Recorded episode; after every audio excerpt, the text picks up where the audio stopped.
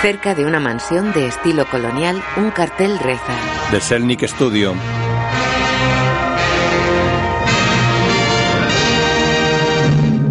Los títulos de crédito aparecen sobre imágenes de un bosque.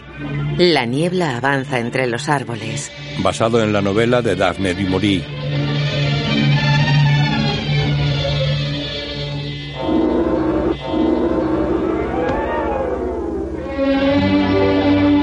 Rebeca. Laurence Olivier y Joan Fontaine. Con George Sanders, Judith Anderson y Gladys Cooper.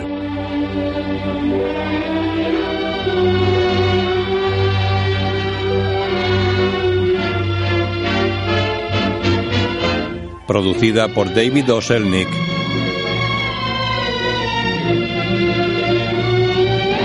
Guión de Robert Sherwood y Joan Harrison. Fotografía George Barnes. Música Franz Wasman.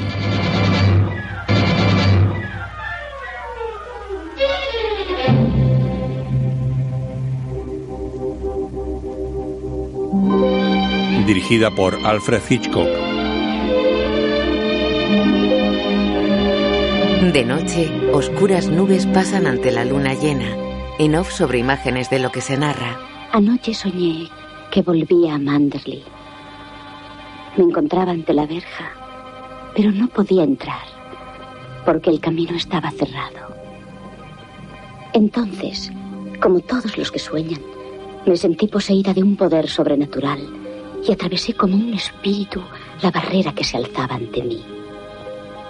El camino iba serpenteando, retorcido y tortuoso como siempre. Pero a medida que avanzaba, me di cuenta del cambio que se había operado. La naturaleza había vuelto a lo que fue suyo y poco a poco se había posesionado del camino con sus tenaces dedos. Se acerca a una mansión. El pobre hilillo que había sido nuestro camino avanzaba. Y finalmente, allí estaba Manderley. Manderley, reservado y silencioso.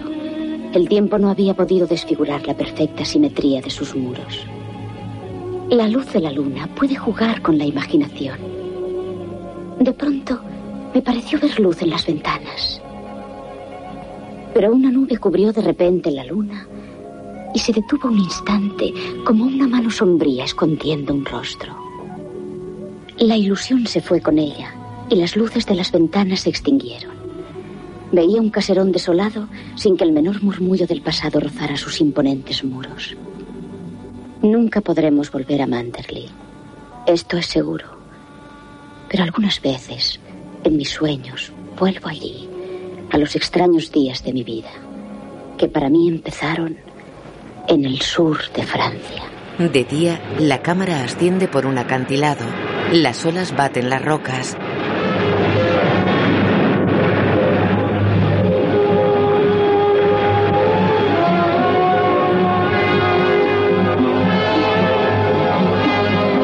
Un hombre está asomado desde el borde. Viste traje oscuro y sombrero. Lleva bigote y ronda los 40 años. Tiene la mirada perdida. Se acerca al borde. Una joven le observa desde un sendero. ¡No! ¡Deténgase! ¿A quién diablos está gritando? Ella lo mira turbada. ¿Quién es usted? ¿Qué está mirando? Lo siento, no quería mirar, pero creí... Creyó, ¿eh? Bien, ¿qué está haciendo aquí? Estaba paseando. Pues eh, siga usted paseando y no se pare aquí a, a gritar. Ella se va corriendo con un cuaderno y un maletín. Viste suéter de cuello cerrado, chaqueta de punto y falda de tubo. Él mira confuso el mar y se va. De noche, en el vestíbulo de un lujoso hotel, la joven sostiene una taza hojeando un periódico. Está junto a una mujer obesa de unos 60 años que mira a los clientes con unos anteojos.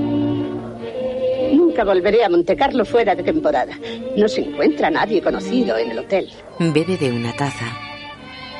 Esto está frío. Camarero, garzón, llámalo. Di que me traiga. Pero si es Max de Winter. Buenas noches. El hombre del acantilado se acerca. La joven lo mira impresionada. Buenas noches. Soy Edith Van Hopper. Es agradable encontrarle aquí cuando empezaba a desesperar de encontrar viejos amigos en Monte Carlo. Siéntese y tome una taza de café. El señor de Winter tomará café conmigo. Día ese estúpido camarero que traiga otra taza. Siento contradecirla. Ustedes son quienes tomarán café conmigo. Garzón, señor, café, por favor. ¿Un cigarrillo? No, gracias. ¿Sabe? Le reconocí en cuanto entró usted aquí. No le había visto desde aquella noche en el casino de Palm Beach. Eh, Quizá no recuerde a una anciana como yo. Eh, ¿Juega usted mucho aquí, en Monte Carlo? No, creo que eso dejó de divertirme hace años. Lo comprendo, señor de Winter. Si yo tuviese una casa como Manderley, no vendría nunca a Monte Carlo. He oído que es uno de los lugares más hermosos del país, sin comparación posible. ¿Qué opina de Monte Carlo? ¿O no opina usted nada? Bueno, creo que es algo artificial. Está muy consentida, ese es su problema. Muchas chicas harían los ojos por ver Monte Carlo. ¿Y no sería un inconveniente? Ahora que nos hemos encontrado, espero que seguiré viéndole. Venga a mi suite a tomar una copa. Le habrán dado una buena habitación. El hotel está casi vacío. Si no está cómodo, no le importe decirlo. Su criado ya le habrá deshecho el equipaje, ¿verdad? No tengo criado. Quizá querría hacerlo usted por mí. Mm, Bueno, yo. Ay, es usted gracioso. Tal vez podría serle útil al señor de Winter si precisa algo. Eres muy habilidosa. Es un ofrecimiento encantador, pero hay un refrán que dice: El que viaja solo viaja más a prisa. Puede que lo desconozca. Buenas noches. Se va. ¿Qué te parece esto? ¿Habrá querido ser gracioso con esa marcha repentina? Bueno, no te quedes así. Vamos arriba. ¿Tienes la llave? Sí, señora Van Hopper. Recuerdo que cuando yo era joven había un escritor muy famoso que cuando me veía llegar desaparecía como un perseguido. Supongo que yo le gustaba, pero que no se sentía seguro de sí mismo. Bien, se la vi. A propósito, no quiero ser brusca contigo, pero te has portado estúpidamente con el señor de Winter. Tus esfuerzos por entrar en la conversación me han puesto nerviosa y a él también. A los hombres no les gustan esas cosas. Bueno, no te disgustes. Al fin y al cabo soy responsable de lo que hagas. Quizá no lo notó. Pobre. No se ha repuesto de la muerte de su mujer. Dicen que la adoraba. Entran en un ascensor. De día, alguien abre una minuta con el menú de desayuno. La joven entra en el comedor con su cuaderno y un bolso bajo el brazo. Ella se sienta a una mesa adornada con un florero. Enseguida, señor. Ella tira el florero. Oh, qué torpe soy. De Winter se acerca. Oh, vaya estupidez. Mm, Lo siento.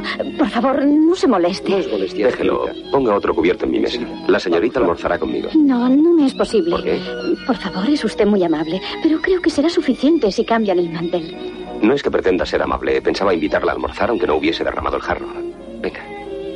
No hace falta que hablemos si no quiere. Muchísimas gracias. Se sientan en una mesa cercana. Llega el metre. Eh, Solo, solo tomaré unos huevos Sí, revueltos. señorita. Un camarero coloca un servicio. ¿Qué le pasa a su amiga? Está en cama, resfriada. Eh, siento haber sido brusco con usted ayer. Eh, mi única excusa es que me ha vuelto algo huraño el vivir solo.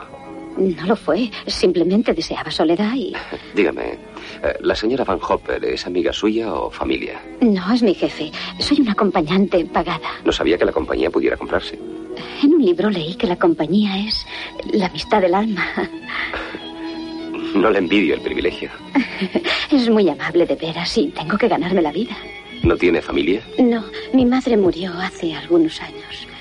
Me quedé sola con mi padre y murió el año pasado. Entonces acepté el trabajo.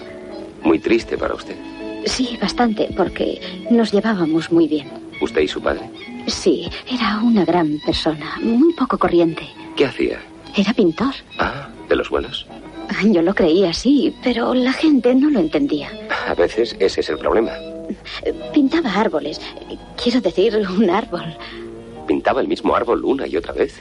Sí, verá, él decía que cuando se halla algo perfecto, cosa, lugar o persona, hay que serle fiel. ¿Cree que es una tontería? En absoluto, creo en ello firmemente. ¿Y usted qué hacía mientras él pintaba su árbol? Ah, me sentaba a su lado y hacía bocetos, aunque no lo hago muy bien. ¿Iba a dibujar esta tarde? Sí, ¿A dónde? pues aún no lo sé. La llevaré en mi coche. No, por favor, no Ah, querría. tonterías. Termine eso y nos iremos. Gracias, es muy amable, pero no tengo apetito. Cómaselo como una buena chica. Ella obedece sonriente. En un mirador sobre la bahía de Montecarlo dibuja sentada en un banco. Él la observa apoyado en la barandilla. Lleva mucho rato con ese boceto. Espero que sea una obra de arte. No, no lo mire, no es ni pasable. No puede ser tan malo. No lo borré. Déjeme verlo primero. Es la perspectiva, nunca consigo captarla. Déjeme verlo. Dígame, ¿es la perspectiva lo que da a mi nariz esa curiosa curva en el centro?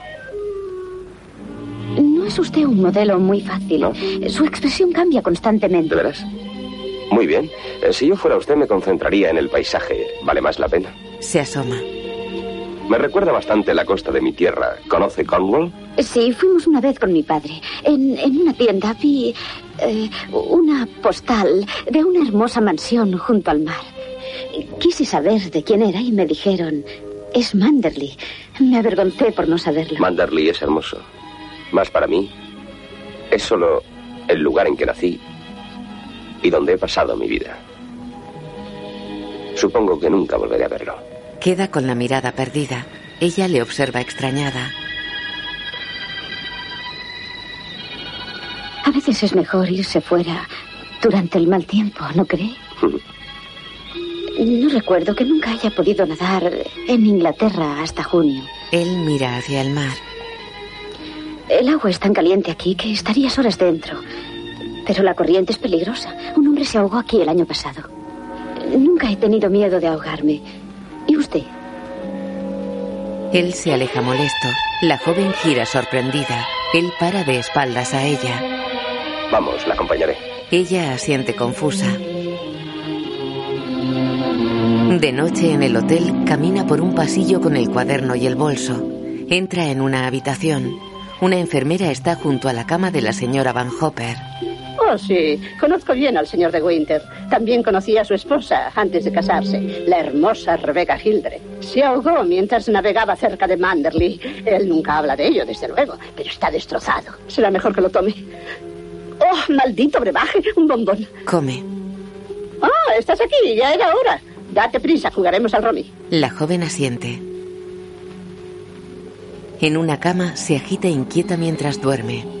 En off, Era la hermosa Rebecca Hildre. Dicen que la adoraba. Era la hermosa Rebecca Hildre. No se ha repuesto de la muerte de su mujer. Era la hermosa Rebecca Hildre. Está destrozado. de día, Buenos días. Buenos días. ¿A dónde vas? A tomar unas lecciones de tenis. Sí, ya veo. Supongo que has echado un vistazo a ese profesor. Te resulta atractivo y te has enamorado de él como una colegiala. Adelante, que te vaya bien. la joven se va. En el vestíbulo, ¿Libre? Sí, la señora Van Hopper tiene ahora la gripe y la cuida una enfermera. Lo siento por la enfermera. ¿Le gusta el tenis? No mucho, pero... Pues iremos a dar un paseo. le quita una raqueta y la deja tras unas plantas. Circulan en un descapotable. Ella lo mira embelesada. Él se percata y le sonríe. Ella baja la mirada y sonríe con timidez. En el hotel, entra en la habitación de Van Hopper con la raqueta de tenis. Buenas tardes, señora Van Hopper. ¿Cómo se encuentra? Te llevas bien con él, ¿verdad? Fuma. Ese profesor debe de darte otras lecciones aparte del tenis. Date prisa, has de hacer unas llamadas. Me pregunto si el señor de Winter aún está en el hotel. Por carta. Querido señor de Winter, ¿por qué no contesta mis llamadas? Es usted muy malo. Tan pronto como me reponga de este desagradable resfriado, prometo hacer lo posible para que usted no se aburra aquí, en Monte Carlo. Porque sé que así es como debe de estar. Aburrido, aburrido, aburrido. Mm. Con mi mejor amistad, Eddie Van Hopper. De noche, él baila con la joven entre otras parejas. Ella luce un vestido blanco largo con una falda de tul y un fino collar de perlas. Él viste smoking.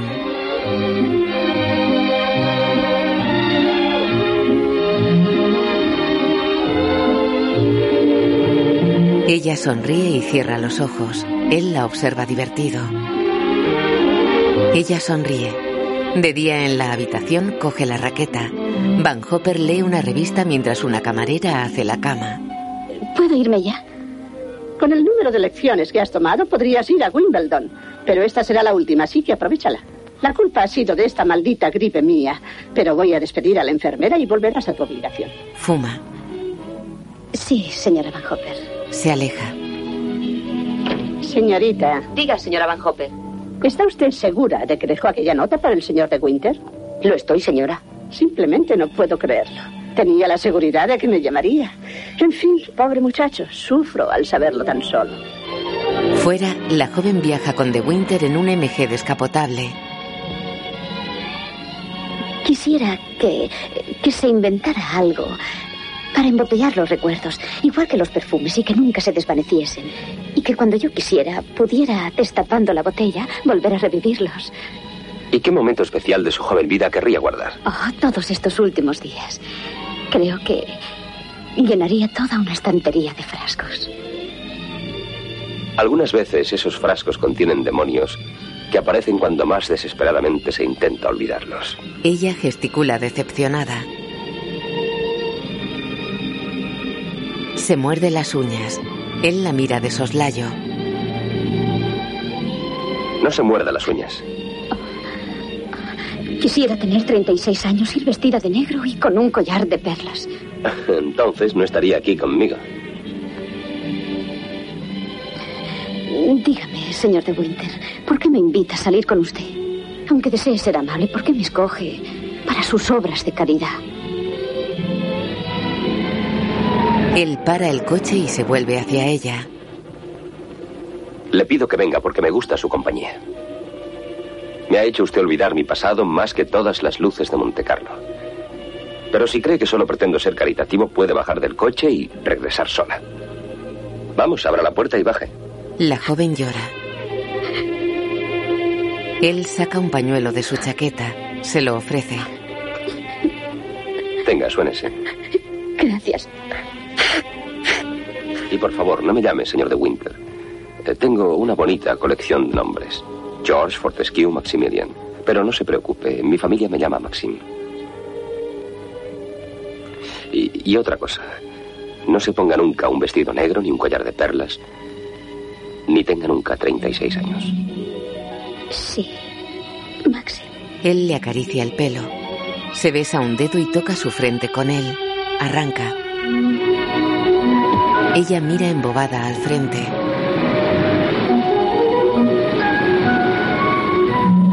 La imagen funde a negro. En su habitación coloca unas rosas blancas en un florero.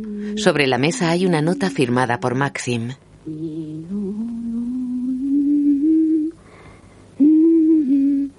Lee la nota. Gracias por lo de ayer.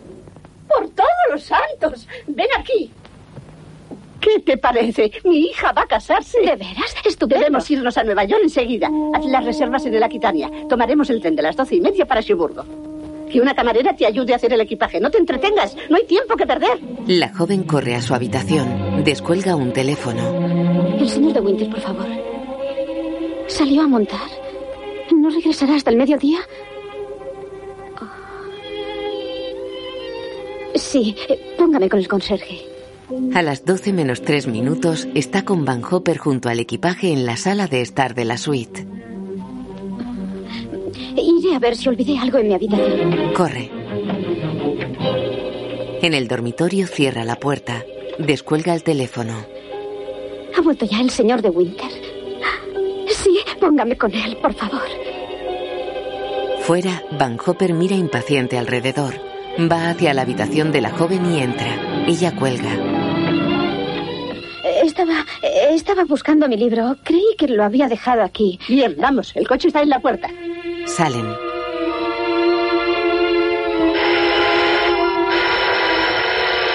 Ante el hotel, dos empleados cargan equipaje en un coche. Van Hopper y su acompañante van hacia el vehículo. Iré a dejar mi dirección por si encuentran el libro. Entra corriendo. Van Hopper sube al coche. En recepción. Quiere llamar al señor de Winter. Sí, señorita. 122. En una habitación, la puerta del baño está abierta. Abajo, el recepcionista cuelga. No contesta nadie. Gracias. Ella corre. En el coche. Diga que se apresure. Sí, señora. La joven entra en el comedor. Busco al señor de Winter. El señor de Winter encargó el desayuno en su habitación. En el coche, Van Hopper mira un reloj de pulsera. En una habitación. Adelante. La joven entra y mira angustiada alrededor. Va hacia el dormitorio. Él sale del baño en Albornoz. Tiene espuma de afitar en la cara. Se limpia con una toalla. Hola. ¿Qué hace usted aquí? ¿Ocurre algo? Vengo a despedirme. Nos marchamos. Pero, ¿de qué está hablando? Es cierto, nos vamos ahora y tenía miedo de no volverle a ver. Él la mira sorprendido. Se sienta en una silla. Se apoya pensativo en el respaldo. ¿A dónde la lleva? A Nueva York. Y no quiero ir. Allí seré muy desgraciada. Él va hacia el baño. Eh, voy a vestirme. No tardaré. Ella aguarda junto a la cama.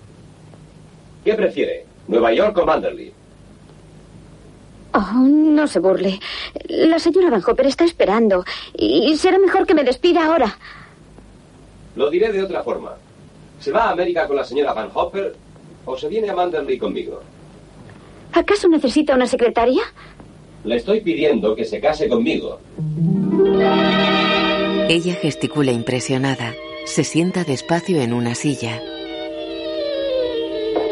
Adelante. Traen el desayuno. ¿Es el desayuno? Tengo apetito, estoy en ayunas. El camarero coloca una silla junto a una mesa y se va. La joven se levanta. Maxim acerca otra silla a la mesa. Ella se sienta con la mirada perdida. Él lo hace a su lado. Bueno, mi sugestión no ha sido bien acogida, lo siento. Pero es que usted no entiende. Yo no soy la clase de mujeres con la que los hombres se casan. ¿Qué quiere decir? En primer lugar, no pertenezco a su mundo. Ah, no. ¿Y cuál es mi mundo? Pues Manderley ya sabe lo que significa. Soy yo quien ha de decidir si perteneces a él o no. Desde luego, si no me quieres, es distinto. Será un buen golpe a mi vanidad. Pero sí te quiero, te quiero con toda mi alma. He pasado la mañana llorando creyendo que no te vería más. Él la mira con ternura. Coge su mano. Bendita seas. Te recordaré esto algún día y no querrás creerlo.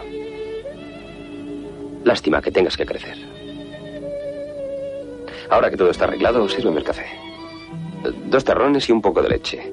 Lo mismo con el té, no lo olvides. ¿Quién se lo dirá a la señora Van Hopper, tú o yo? Díselo tú, se enfadará mucho. ¿Qué habitación tiene? No está allí, está abajo, en el coche. Él llama. Oiga, con recepción, por favor. ¿Recepción? La señora Van Hopper está esperando en su coche. ¿Quiere rogarle con mis respetuosos saludos que suba a mi habitación? Sí, a mi habitación. Cuelga. En el coche.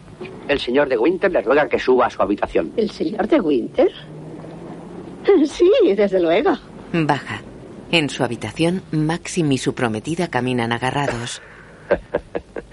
No es esta la idea que tenías de una declaración. Debía ser en un conservatorio. Tú vestida de blanco, con una rosa en la mano, un violín sonando a lo lejos y yo declarándote mi amor debajo de una palmera. Ah, Cariño, La besa. no me hagas caso. Eres encantador. No te preocupes. Y no digas ni una palabra. Abre. Me alegro de que me haya llamado, señor de Winter. Ha sido una descortesía por mi parte no hacerle saber que me iba.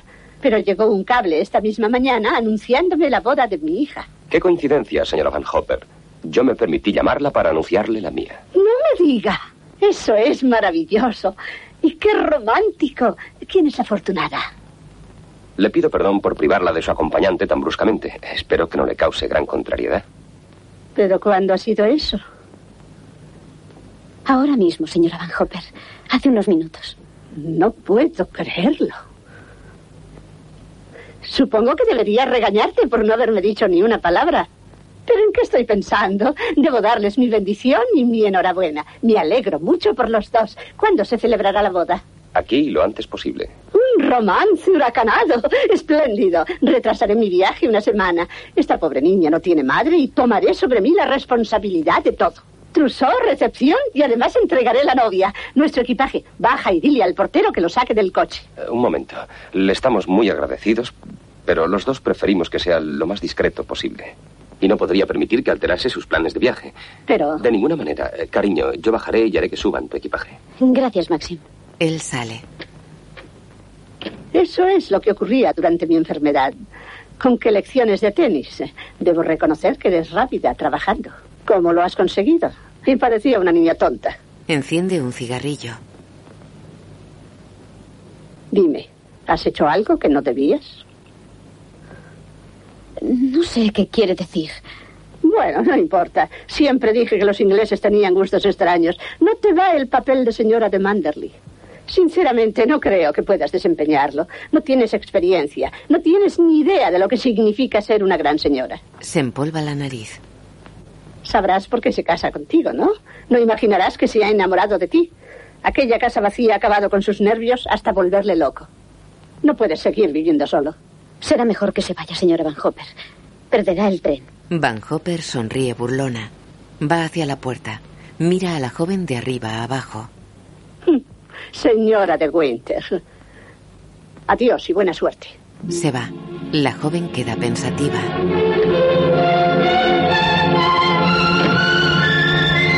Ante un edificio hay un MG descapotable.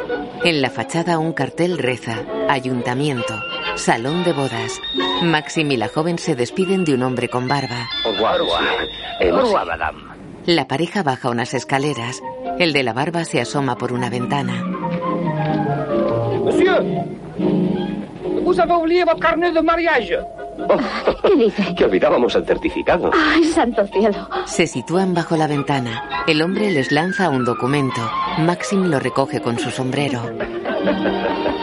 Ah, mira, otros que han tenido la misma idea. Pasa una pareja de novios con varias personas. Los de Winter van hacia el coche. ¿Verdad que es encantador? Sí. Te habría gustado un velo de novia, ¿no? Ella monta. Enseguida vuelvo. Madame, eh, comienza a hacer eh, tú de tú. Yo promets, sí. Merci, madame. Compra claveles. Oh, son preciosos. Eres maravilloso. Oh, maravilloso. Llegan en coche a Manderley. Un hombre abre la verja. Bienvenido a casa, señor de Winter. Gracias, Smith. Recorren un amplio camino que atraviesa un bosque. ¿Tienes frío? Sí, tengo un poco. No hay por qué asustarse. Sé cómo eres y te adorarán. Avanzan entre pinos y arbustos. Ella mira tensa al frente. No te preocupes por la casa. La señora Danvers es el ama de llaves. Déjasela a ella. Ella baja la mirada. Tiene el pelo revuelto.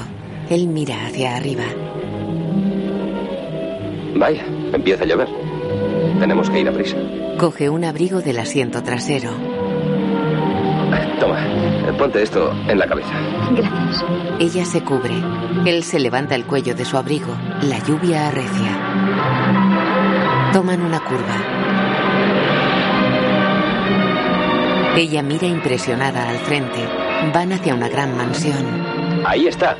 Eso es Manderley.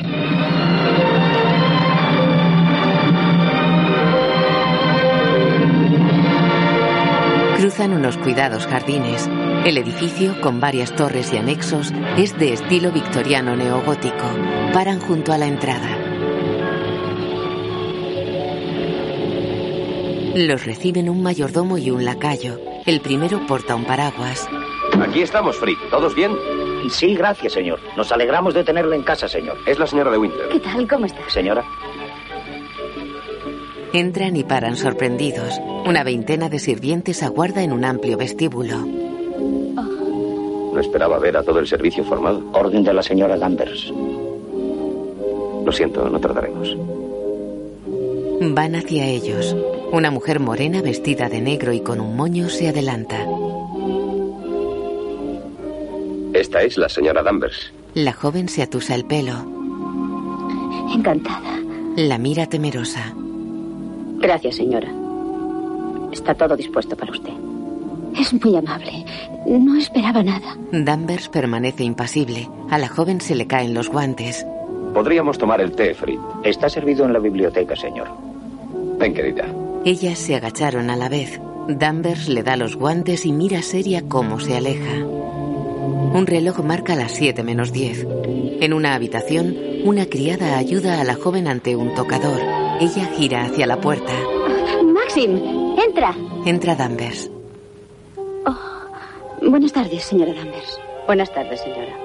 Mira a la criada. Ella coge ropa de una silla y se va. La joven se peina de espaldas al ama de llaves. Espero que Alice sea de su agrado. Sí, gracias, es perfecta. Se encarga del salón, pero se ocupará de usted hasta que llegue su doncella. No tengo doncella. Alice servirá, estoy segura. Me temo que no podrá ser, señora. Las damas de su posición deben tener doncella particular. Espero que apruebe la nueva decoración de esta habitación, señora. No sabía que se había cambiado. Oh, se ha tomado usted mucho trabajo. He seguido las instrucciones del señor de Winter. Oh, ¿Y qué aspecto tenía antes? El color del papel era distinto y solo se utilizaba para invitados de paso. No, ¿no era esta la habitación del señor de Winter? No, señora. Nunca ha utilizado el ala este. Desde luego, no tiene vistas al mar. Las únicas buenas son las del ala oeste. La habitación es acogedora. Seguro que me gustará. Si desea algo, solo tiene que decírmelo. Supongo que debe de llevar en Manderley más años que nadie. No tantos como Fritz. Él ya estaba aquí cuando el señor de Winter era un niño. Ya. ¿Y usted no llegó hasta más tarde? Vine cuando se casó la primera señora de Winter. La joven baja la mirada. Señora Danvers, espero que seamos buenas amigas. Tenga paciencia conmigo. Esta vida es nueva para mí y quiero que sea un éxito y que el señor de Winter sea feliz. Sé que puedo dejar la casa en sus manos. Muy bien. Espero que lo haré a su satisfacción, señora. Desde la muerte de la señora de Winter llevo la casa sin queja del señor. La joven asiente. Danvers abre la puerta. Mira a la joven de arriba a abajo. Me gustaría bajar. Sale a un distribuidor. Danvers la sigue cerrando la puerta. La joven lleva un vestido claro estampado con una lazada en la parte trasera. Suben unas escaleras. Avanzan por una galería. Fuera sigue lloviendo.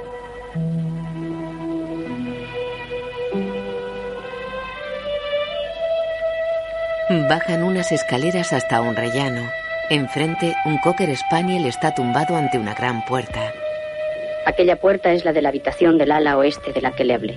Ahora no se utiliza. Es la más hermosa de la casa. La única que mira sobre los prados hacia el mar. Queda pensativa. Era de la señora. Se aleja con la mirada perdida. La joven la sigue sin dejar de mirar la puerta. El perro levanta la cabeza y las observa. Apoya la cabeza sobre las patas con gesto triste. En un comedor, la joven está sentada en el extremo de una mesa. Ante ella hay un servicio completo y una servilleta con las iniciales RW. Se la coloca en el regazo. Sobre la mesa hay dos candelabros encendidos y unos fruteros. Maxim está sentado en el extremo opuesto. Ella le sonríe. Un criado sirve la cena, Fritz el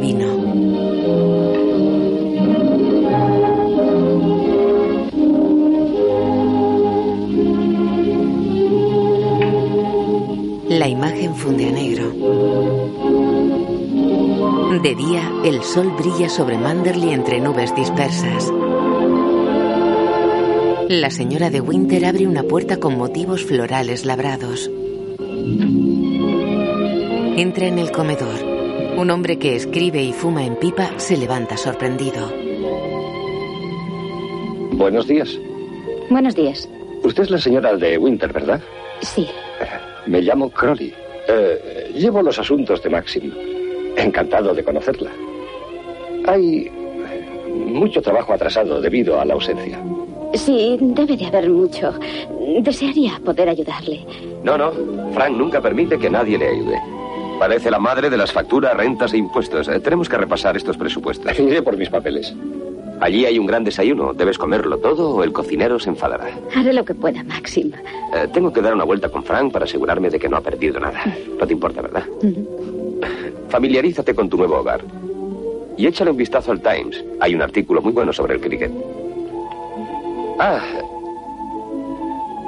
Eh, oye, mi hermana Beatriz y su marido Gilles Lacey se han invitado para almorzar. ¿Hoy? Sí. Tendrá unas ganas horribles de conocerte. Es muy sincera. Si no le gustas, seguro que te lo dirá a la cara. No te preocupes, regresaré a tiempo de protegerte. Adiós, cariño. Adiós, Maxim. Adiós. Adiós. Ellos se van. Ella deja un bolso en el extremo de la mesa. Va hacia otra donde hay un servicio de té y varios recipientes de plata. Destapa uno con comida humeante y lo cierra. Se sirve té con leche en una taza.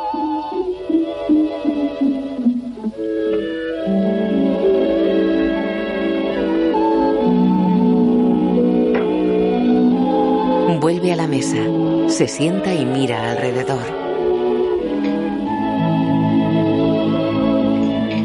Bebe de la taza. Entran Fritz y el lacayo. Buenos días, señora. Buenos días, Fritz. Bebe. Junto a ella hay un periódico. Fritz destapa el recipiente caliente. ¿Desea que le traiga algo la señora? No, gracias, Fritz. No tengo mucho apetito. Se levanta. Gracias. El periódico, señora. Oh, sí, es verdad. El lacayo le abre la puerta. Ella tropieza al salir. Señora. No, no es nada. Gracias, Fritz. Va hacia el vestíbulo. Fritz la sigue. En el centro hay una mesa con flores. Es grande, ¿verdad? Sí, señora. Manderley es muy grande. Este era el salón de los banquetes. Aún se utiliza en las grandes ocasiones, tales como una gran cena o un baile. Y el público puede visitarlo una vez a la semana. Es muy bonito. Va hacia las escaleras y sube el primer tramo. Va hacia una puerta lateral a la izquierda. Entra en una biblioteca. Las ventanas están abiertas y el viento agita las cortinas. Ella se frota los brazos y se acerca a una chimenea apagada.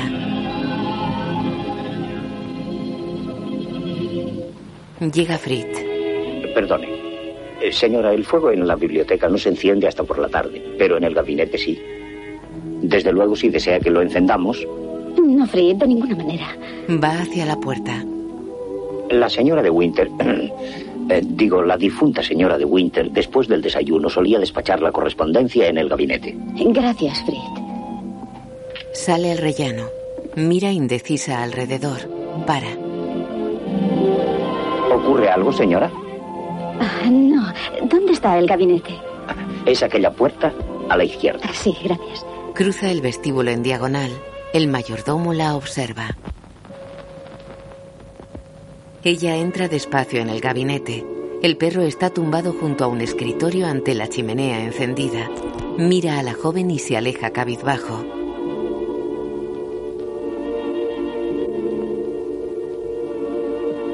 En el escritorio, junto a unas figuras de porcelana y un teléfono, hay una agenda, una libreta de direcciones y otra de menús. Las tres lucen una R mayúscula en la portada. La joven abre la libreta de direcciones. En el centro de la primera hoja se lee Rebeca de Winter. La joven la deja en la mesa y se sienta mirándola. Mira alrededor. Descuelga el teléfono. ¿La señora de Winter? Creo que se ha equivocado. La señora de Winter murió hace un año. Cuelga. Ah, Oh, quiero decir, yo... Mira sobresaltada a Danvers. Ella se acerca impasible. Era el teléfono interior. Sería el jardinero pidiendo instrucciones. ¿Quería verme, señora Danvers? El señor de Winter me ha informado de que sus hermanos, los señores Lacey, vendrán a almorzar. Quería saber si aprueba el menú. Eh, pues creo que es muy apropiado. Sí, está muy bien. Observará, señora, que no he puesto las salsas. La señora de Winter era muy especial en ese aspecto. Añádale las salsas que hubiera ordenado la señora de Winter. Gracias, señora. Cuando termine sus cartas, Robert las llevará al buzón. Mis, mis cartas. Sí, claro. Gracias, señora Danvers. El ama de llaves se va. La joven se encoge en la silla.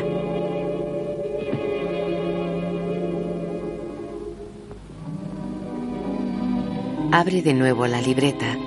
Mira agobiada las direcciones postales de varias personas y sus números de teléfono.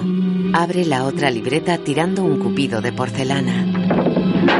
La figura se hace añicos. La joven se arrodilla y recoge los trozos.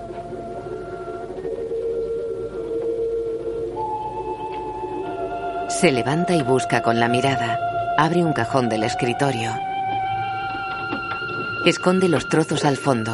Los cubre con sobres y hojas en blanco. Cierra el cajón.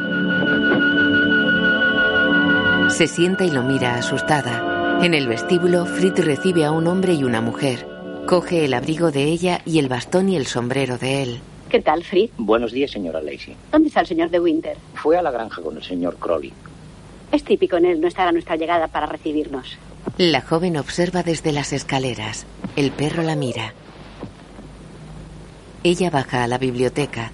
Escucha junto a la puerta entreabierta y entra. Beatriz está de espaldas y Giles lee. Conserva la casa muy bien. Probablemente aprendió de Rebeca el arte de arreglar las flores. Me pregunto qué impresión le causará recibir instrucciones de una ex corista.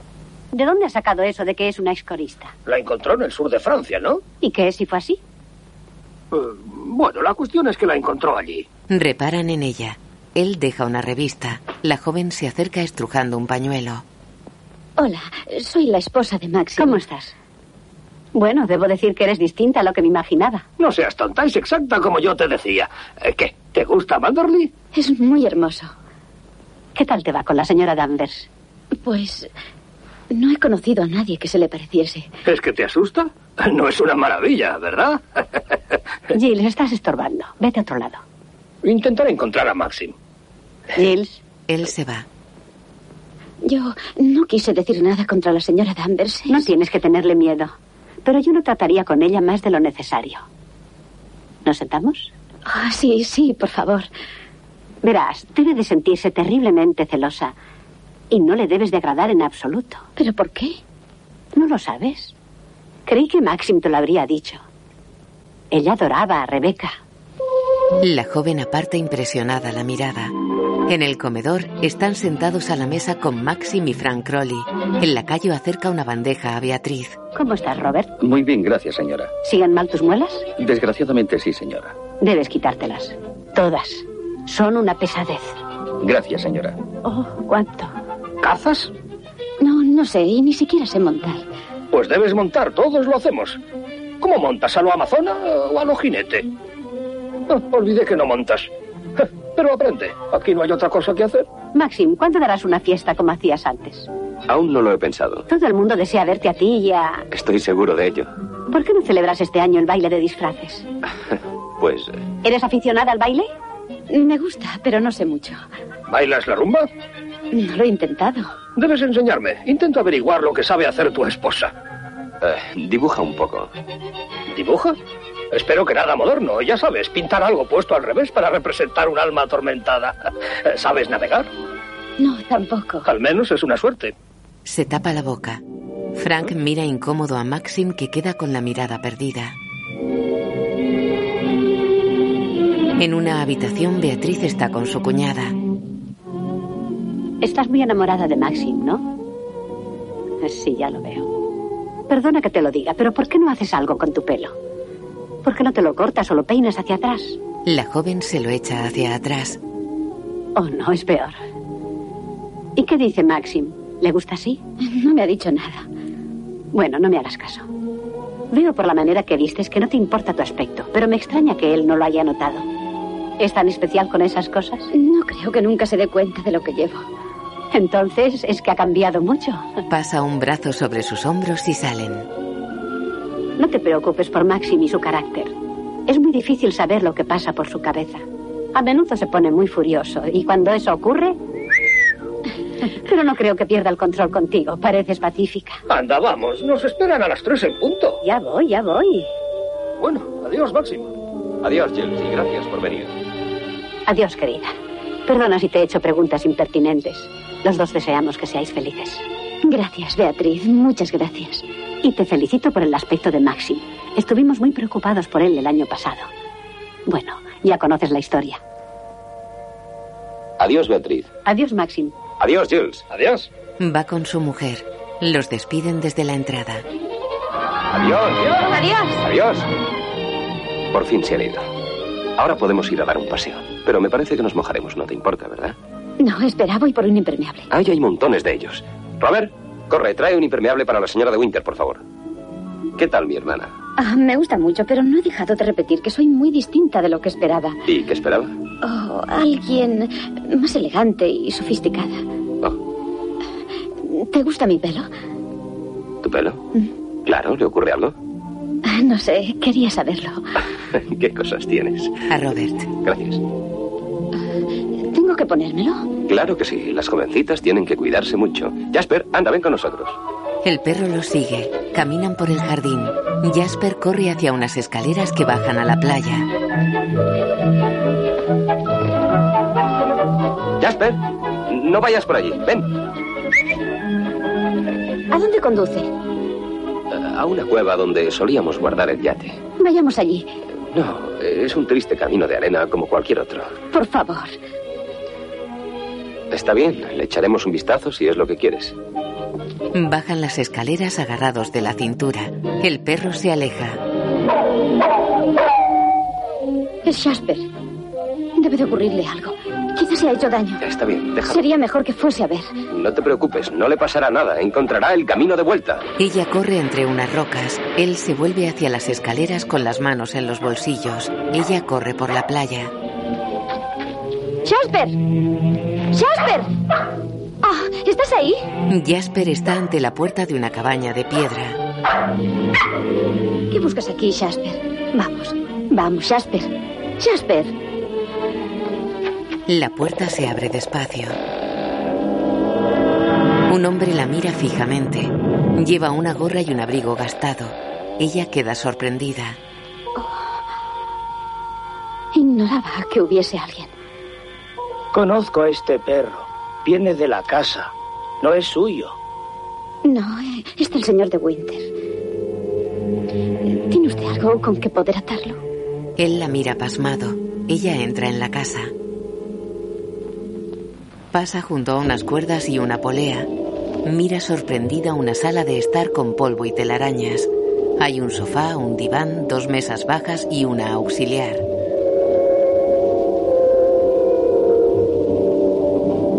Se fija en una manta con las iniciales de Rebeca. Coge un trozo de cuerda y sale. El hombre la observa junto al perro. Ven, Jasper. No le dirá a nadie que me ha visto, ¿verdad? ¿No pertenece a la casa? No hacía nada. Estaba recogiendo mis conchas. Ella se fue al mar. No volverá nunca más. No, no volverá nunca. Vamos, Jasper. El hombre queda con la mirada perdida. Ella cruza las rocas tirando de Jasper. Llega a las escaleras y busca con la mirada. Sube con el perro. Maxim observa inquieto desde lo alto y se aleja. Ella corre tras él. Maxim, ¿qué te pasa? Maxim, Él camina deprisa. He tardado porque tuve que buscar una cuerda para Jasper. Vamos, Jasper, date prisa. Por favor, espérame.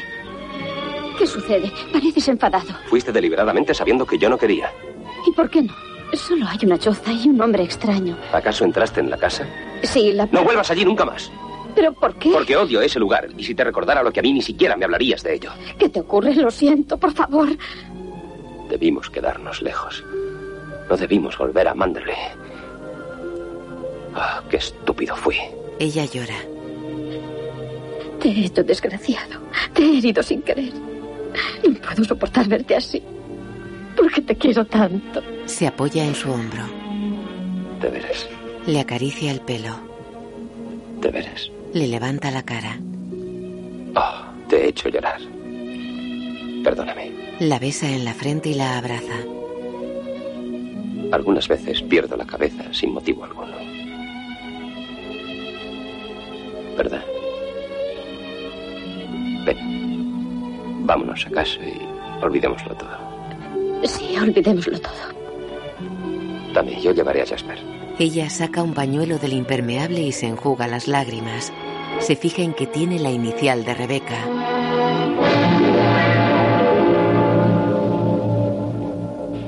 Las olas baten las rocas. En la casa, ella está sentada junto a una ventana. Se fija en algo. Cruza la estancia y entra en un despacho.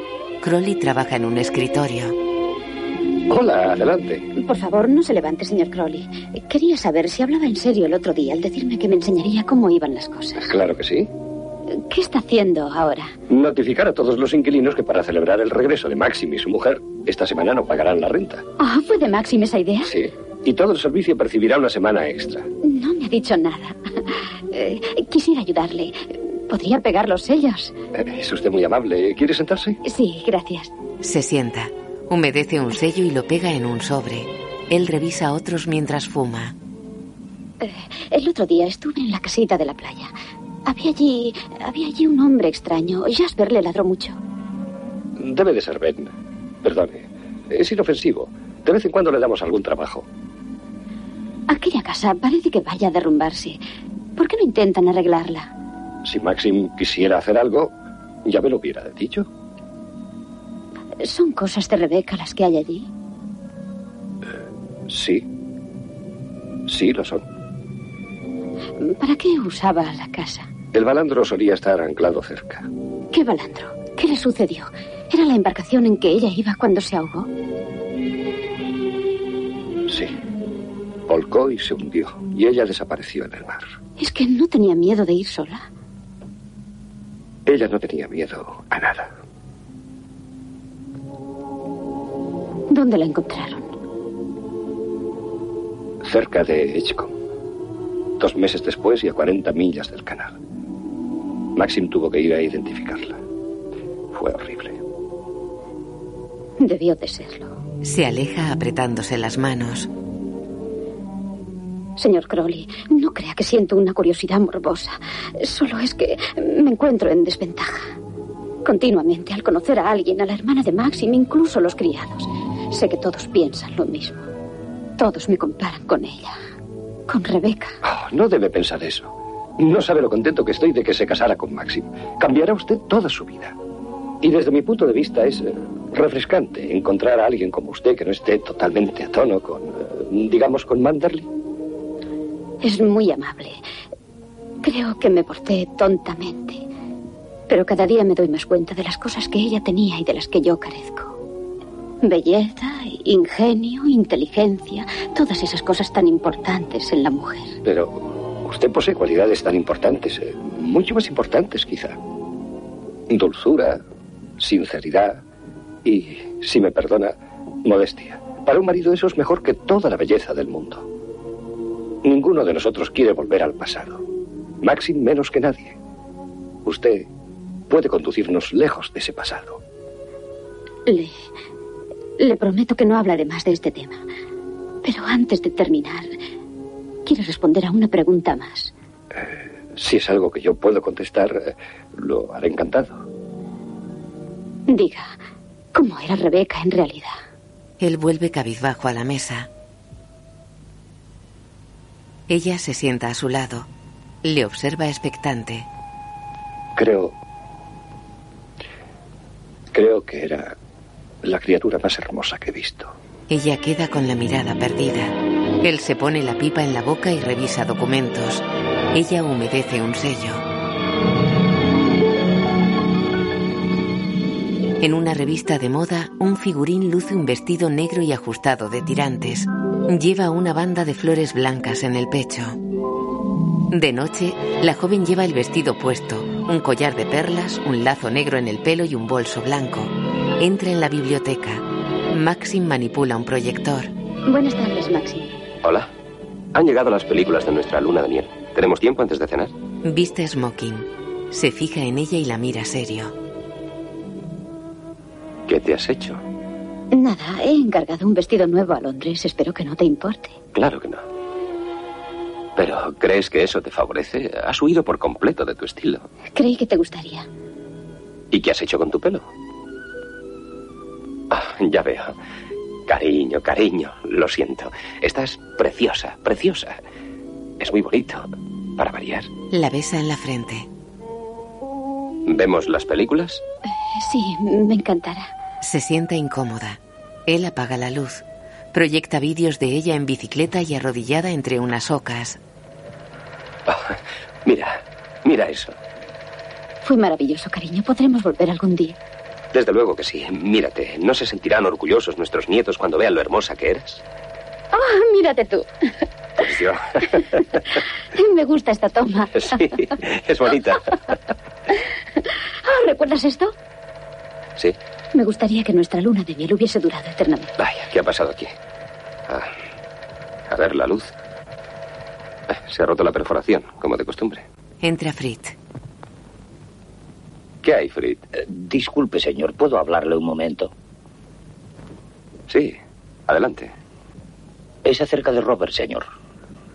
Él y la señora Danvers han tenido unas palabras. Vaya. Robert está muy disgustado. Es un problema. ¿De qué se trata? Parece ser que la señora Danvers lo acusa de haber robado un valioso objeto del gabinete y Robert niega rotundamente tal acusación. ¿De qué objeto se trata? Del cupido chino, señor. Ah, es uno de nuestros tesoros, ¿verdad? Eh, dígale a la señora Danvers que investigue el asunto, pero que estoy seguro de que no ha sido Robert. Bien, señor.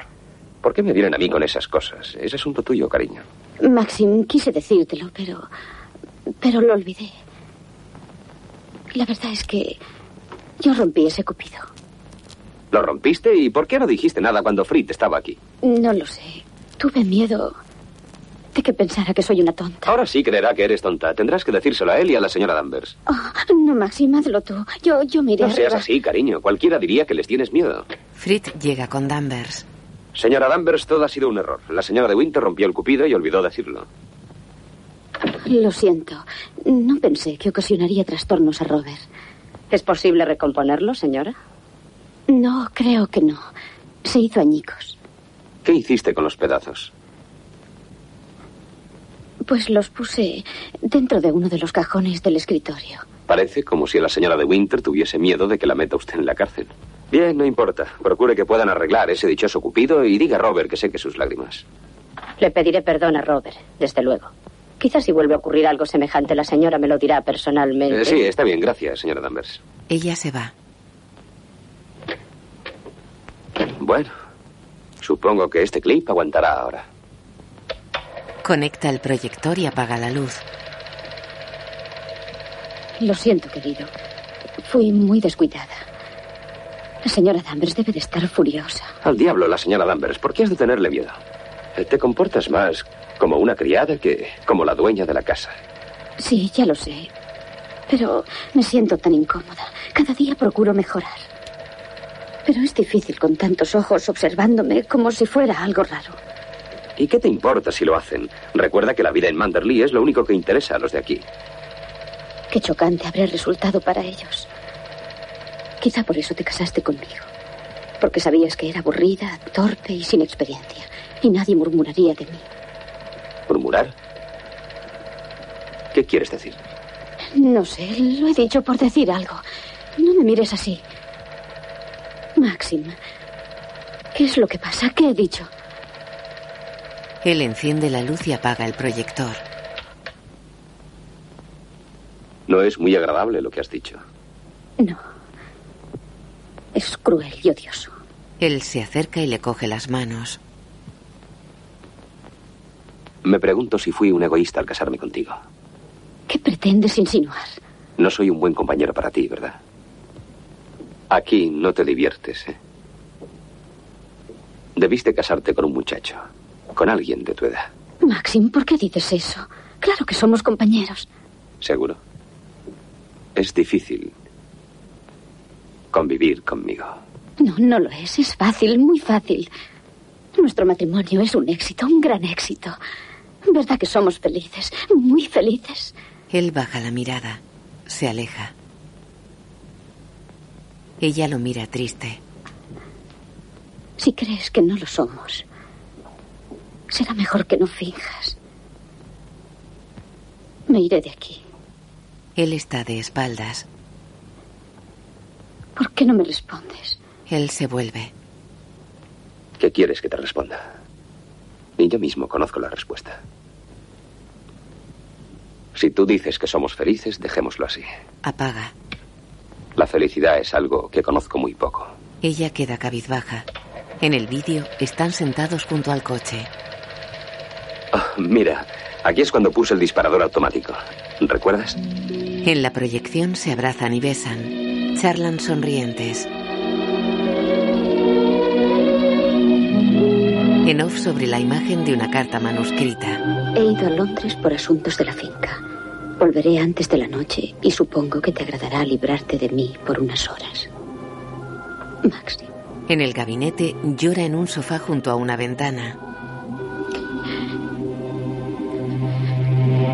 La cámara se aleja. Junto al sofá hay una vitrina con figuritas. Ella viste una falda recta y una blusa. La puerta se abre. Ella le da la espalda. Una criada trae una mesa plegable con un servicio de té. La coloca ante la joven. Ella mira por la ventana. Perdón, señora, ¿desea usted algo más? Nada, Gilda. Muchas gracias. Traeré los emparedados inmediatamente. La joven tiene la mirada perdida. Camina negando por la habitación. Estruja un pañuelo con los ojos llorosos. Se acerca a otra ventana y repara en algo.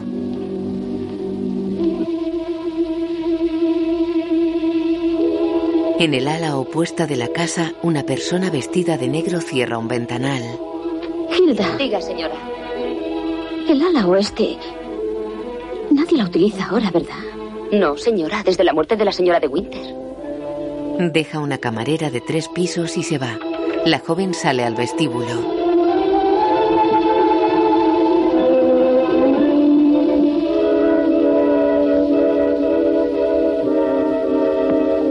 Va hacia las escaleras y escucha atenta.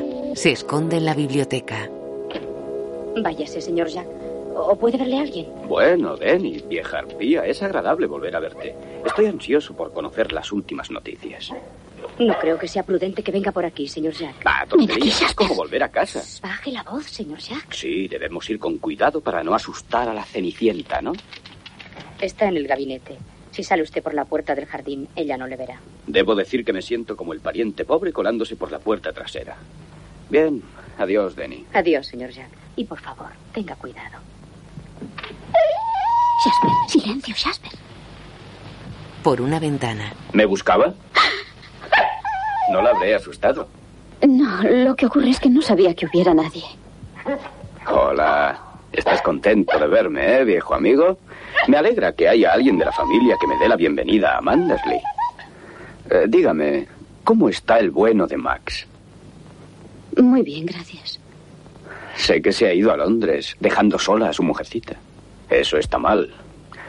¿No tiene miedo de que alguien venga y se la lleve? Llega Danvers. D- Denny, tus precauciones resultaron vanas. La dueña de la casa estaba escondida tras la puerta. Está en el jardín. Eh, ¿Y si me presentaras a la novia? El señor Fabel, señora. ¿Cómo está usted? Él entra. Mucho gusto. ¿Quiere usted tomar el té? ¿Verdad que es una encantadora invitación? Me invita a tomar el té y tengo ganas de aceptar. Danvers niega. Oh, bien, quizás será mejor eh, no quedarme, pero es una lástima. No debemos perjudicar a la novia, ¿verdad, Jasper? Adiós. Ha sido un placer. Eh, a propósito, eh, sería un detalle acertado que no mencionase esta pequeña visita a su marido. No me estima precisamente. Muy bien. Muy generoso de su parte. Eh, me gustaría tener una mujercita esperándome en casa, pero soy un solterón empedernido. Bien, adiós. Sale. Ahora sé lo que faltaba en la presentación. Denny no se lo dijo, ¿verdad? Yo era el primo favorito de Rebeca. Ella se inquieta. Adiós. Se va. Ella se vuelve. Está sola. Queda pensativa y va hacia la puerta. Sale al vestíbulo. Sube las escaleras. La luz del sol se filtra por una vidriera en el rellano.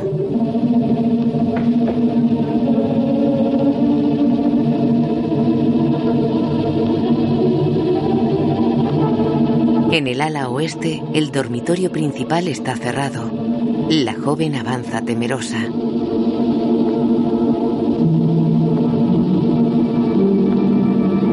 La puerta tiene tallas de motivos vegetales. La joven la abre despacio.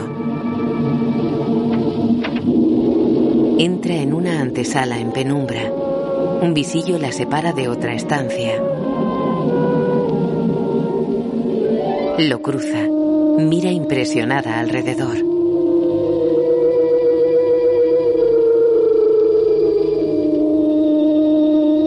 Pasa junto a una cama con dosel.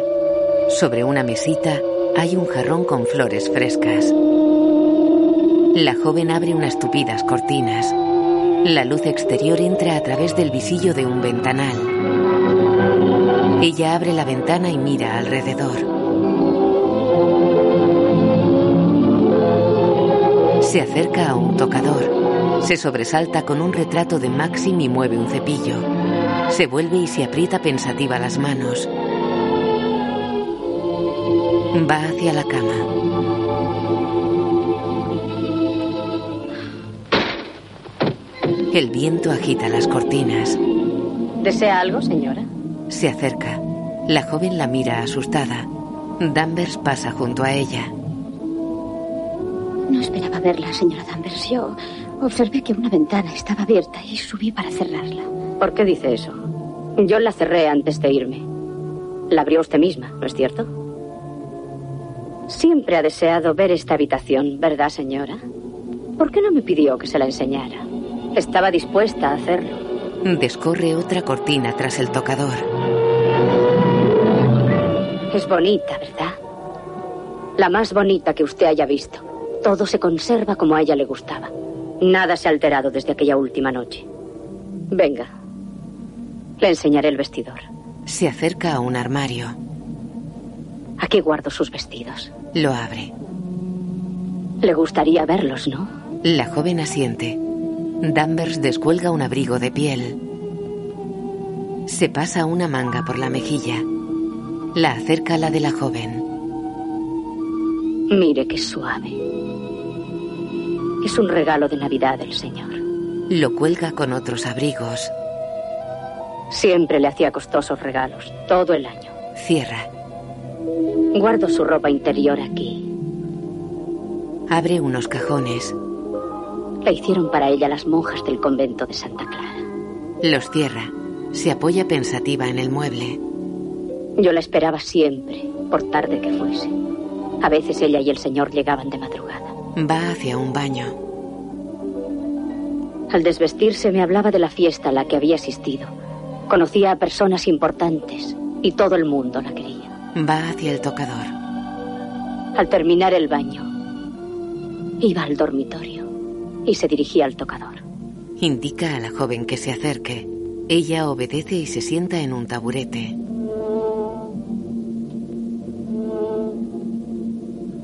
Ha tocado el cepillo, ¿verdad? Así está mejor, tal como ella lo dejaba. Vamos, Denny, el cabello, me decía. Y entonces yo le cepillaba el pelo durante 20 minutos. Y luego decía, Buenas noches, Denny. Y se metía en la cama. Va hacia la cama y gira expectante. La joven se acerca. Sobre la almohada hay una bolsa de raso con una R. Yo misma bordé para ella esta bolsa y está siempre aquí. La abre sobre la cama y saca un camisón negro transparente. La joven evita mirarla. Ha visto algo más delicado. Le indica que se acerque. La joven obedece tensa. Traga saliva. Danvers manipula el camisón. Mire cómo se ve mi mano. Se mira fijamente la mano a través de la tela. La joven se aleja agobiada.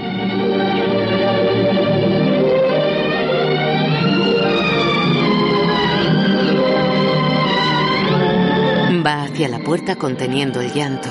Danvers la sigue. Nadie pensaría que hace tanto tiempo que se fue. A veces, cuando voy por el pasillo, creo que la estoy oyendo tras de mí, con sus suaves pasos. No podía confundirlos. No solo aquí dentro, sino en toda la casa. Casi los oigo ahora. Escucha atenta. ¿Cree que los muertos nos observan? No, no lo creo. Me pregunto. Si no vuelve aquí a Manderley y los contempla a ustedes juntos. La mira fijamente, de cerca. Está cansada. ¿Por qué no se queda un rato y descansa? Escucha el mar. Es tranquilizante. Escúchelo. Se aleja con la mirada perdida. Escúchelo. La joven se va. Escucha el mar. En la costa, las olas rompen contra las rocas. En el gabinete, la joven mira las pertenencias de Rebeca sobre el escritorio. Llora.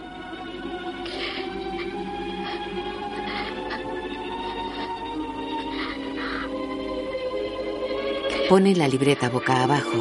Descuelga el teléfono y pulsa un botón. Dígalo, señor Danvers, que venga inmediatamente. Cuelga. Apila los objetos de Rebeca y abre el cajón. Saca sobres, folios y documentos. Repara en una invitación. El señor y la señora de Winter solicitan el placer de la compañía del señor Jack Fowell. Rebeca, estaré allí. ¿Y cómo? Gesticula sorprendida y se seca las lágrimas. Llega Danvers. ¿Me mandó llamar, señora? Sí, señora Danvers. Quiero que retire todas estas cosas. Son de la señora de Winter. La señora de Winter soy yo. Muy bien, daré las instrucciones. La joven mira por la ventana. Un momento, por favor. Va hacia ella. Señora Danvers, no diré nada al señor de Winter sobre la visita del señor Fadel. La verdad es que prefiero olvidar cuanto ha sucedido aquí esta tarde. Sale. Danvers la mira con rabia contenida. En el vestíbulo, la joven corre hacia Maxim. Lo abraza. Oh, Maxim, Maxim, has estado fuera todo el ¿Pero qué día. te pasa? Oh, Bueno, bueno, bueno. ¿Qué has estado haciendo? he estado pensando. ¿Y para qué querías hacerlo? Ven y te lo diré. Pasan a la biblioteca. Oye, ¿por qué no celebramos un baile de disfraces como hacías antes? ¿Quién te metió esa idea en la cabeza? ¿Acaso Beatriz? No, no, pero creo que deberíamos hacer algo para que la gente viera que Manderley es el mismo de siempre. Él se aleja. Por favor, cariño, ¿podemos? Él se sienta sobre un escritorio. No sabes lo que eso significa. Tendrías que recibir a cientos de personas. Todo el condado. Y los invitados jóvenes convertirían la casa en un club nocturno. Oh, sí, pero me gustaría, por favor. Nunca he visto una fiesta así, pero aprenderé lo que hay que hacer. Y te prometo que no te avergonzarás de mí. Él enciende pensativo su pipa. Ella observa expectante.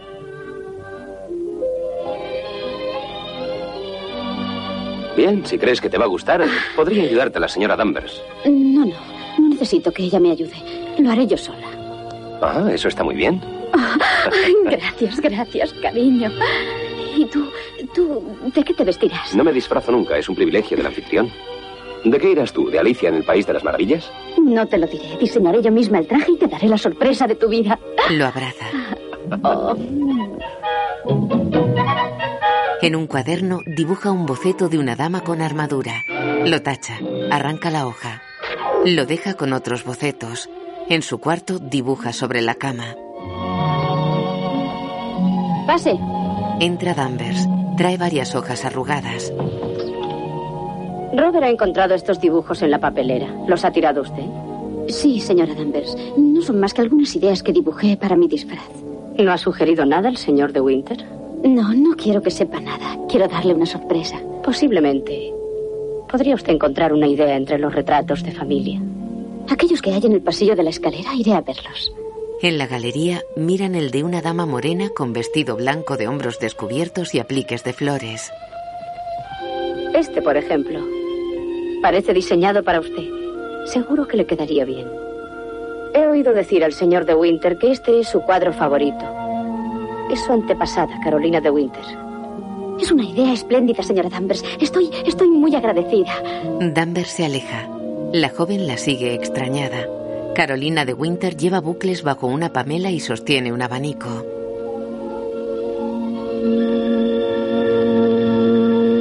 De noche, la niebla envuelve Manderley. Dentro, Crowley cruza el vestíbulo con un birrete y una toga.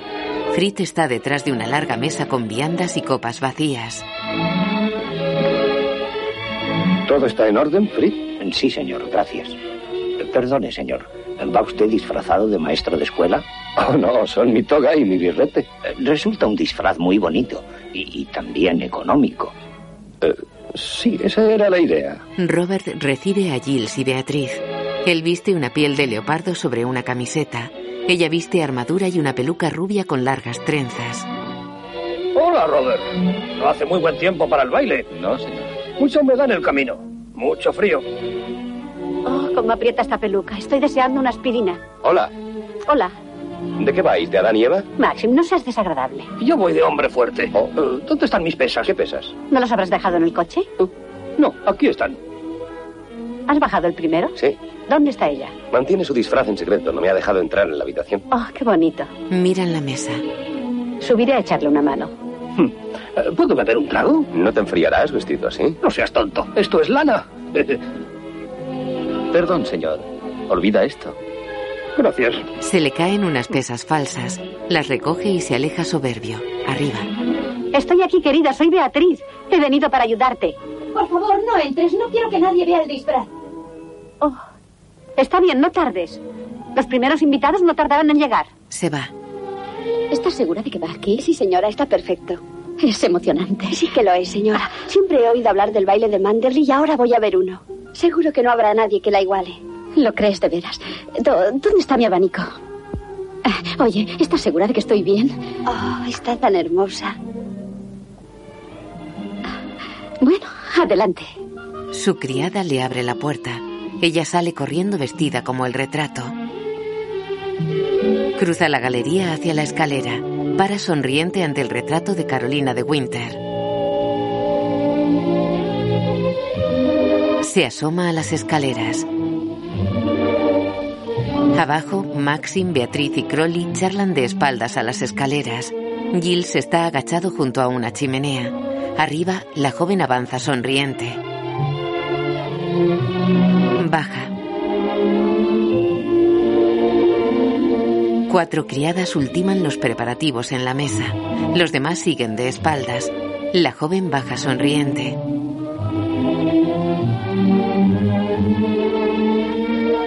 Se acerca por detrás a Maxim y los demás.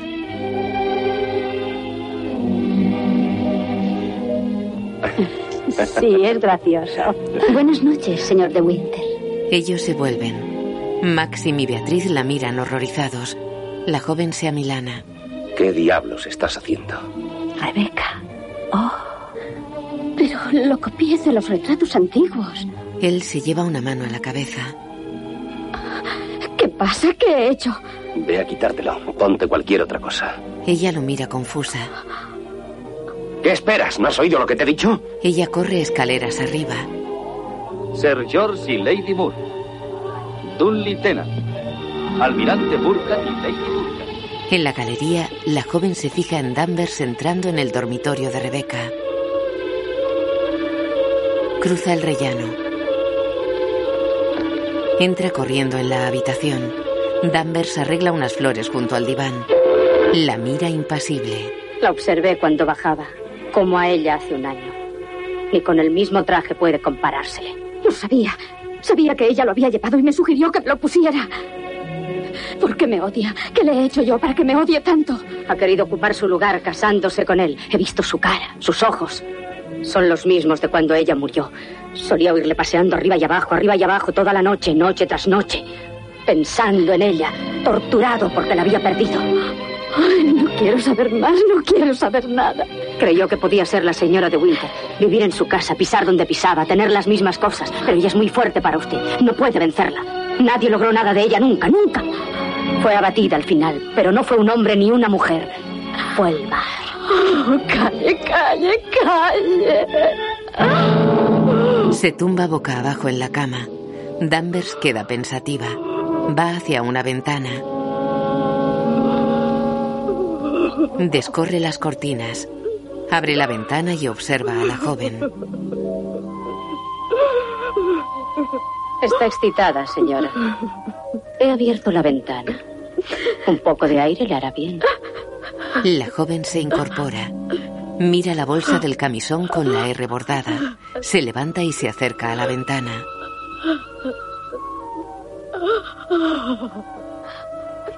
¿Por qué no se marcha? ¿Por qué no deja a Manderley? Él no la necesita. Tiene sus recuerdos. No la ama, desea estar con ella de nuevo. Nada la retiene a esta casa. Nada la retiene a este mundo. ¿La retiene algo? Mira abajo. Es fácil, ¿no? ¿Por qué no lo hace? ¿Por qué no lo hace? Hágalo. Hágalo. No tenga miedo. La joven observa el exterior con la mirada perdida. Lanzan bengalas desde un barco. ¡Un naufragio! ¡Es un barco en los arrecifes! ¡Un barco encallado que lanza cohetes! ¡Bajemos todos a la bahía! ¡Avísela! Maxim está fuera. Maxim, Maxim, ¡Vamos, rápido! Maxim, Maxim. Mira espantada a Danvers. Se va corriendo.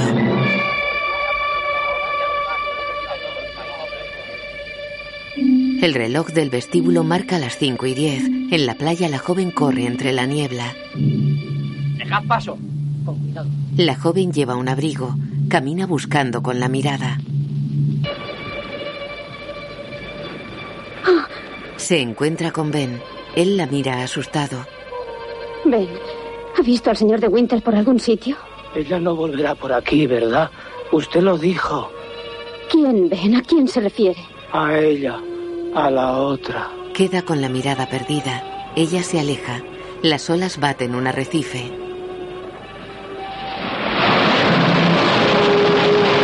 Ella se encuentra con Crowley. Frank, ¿ha visto a Maxim por aquí? Hace media hora que no lo veo. Creí que había vuelto a la casa. No, no ha vuelto a casa y temo que le haya ocurrido algo. Él baja la mirada. Frank, ¿qué pasa? ¿Qué sucede? Dígame. Algo malo ocurre. Pues el buzo que bajó a inspeccionar el fondo del barco descubrió el casco de otra embarcación. Un balandro. Frank, lo es. Sí, es el de Rebeca.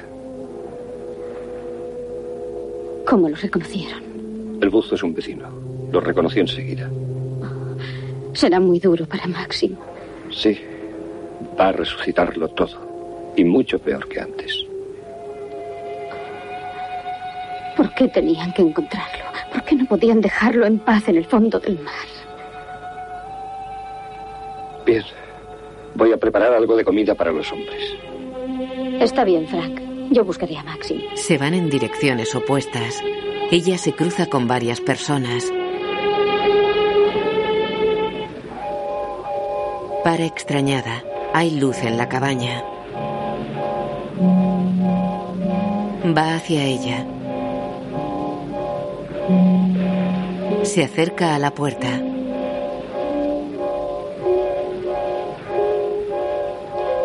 Entra. Dentro, Maxim está sentado junto a la mesita. Hola. Maxim, Se acerca. no has dormido nada. Me has perdonado ¿Perdonarte? ¿Por qué tenía que perdonarte? por lo de anoche. Por mi estupidez con lo del traje. Ah, era eso. Lo había olvidado. Me enfadé contigo, ¿verdad? Sí. Maxim, no podemos empezar de nuevo. No te pido que me quieras. No pido cosas imposibles. Seré tu amiga, tu compañera. Y seré feliz con eso. Él se levanta, apoya las manos en sus hombros, ella las suyas sobre el pecho de él. Me quieres mucho, ¿verdad? La besa en la mejilla. Pero ya es tarde, querida. Se aleja. Pasó la oportunidad de ser felices. No, Maxim, no. Sí. Todo ha terminado. Por fin ha sucedido lo que temía día tras día. Noche tras noche. Maxim, ¿qué pretendes decirme? Él se sienta. Rebeca nos ha vencido.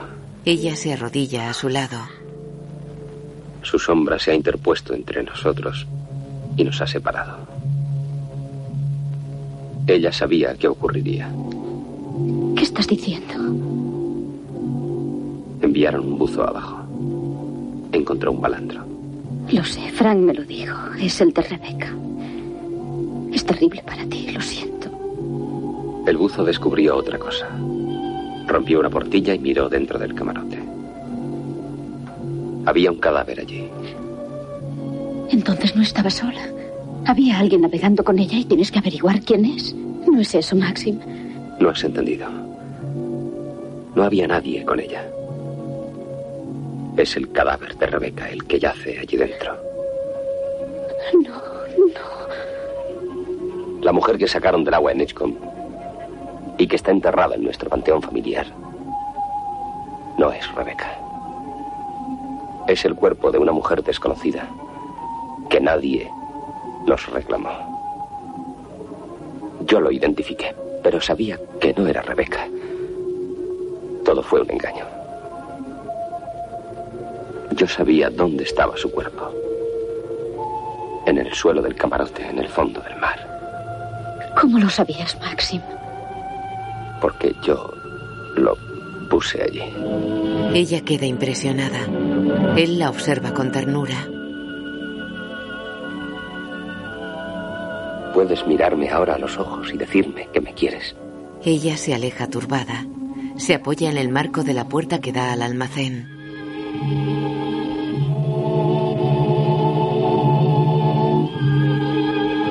¿Lo ves? Yo tenía razón. Se levanta. Es ya muy tarde. Camina cabizbajo. Ella lo abraza. No, no es tarde. No tienes que decir eso. Te quiero más que a nada en el mundo. Oh, por favor, Maxim, bésame. No, todo es inútil. Es tarde. No debemos estar separados. Tenemos que estar siempre juntos, sin secretos, sin sombras. Quizá lo estemos unos días, unas horas. Maxim, ¿por qué no me lo dijiste antes? Estuve a punto, pero no parecías estar cerca de mí. ¿Cómo iba a estarlo si creía que estabas pensando en Rebeca? ¿Cómo podía pedirte que me quisieras si sabía que aún la querías a ella? ¿De qué estás hablando? ¿Qué quieres decir? Sabía que siempre estabas comparándome con Rebeca. Cuando me mirabas o me hablabas o paseabas conmigo, sabía que pensabas, esto lo hice con Rebeca y esto y esto. Es cierto, ¿no? Creías que amaba a Rebeca. Lo creías. La odiaba. Ella se aparta impresionada.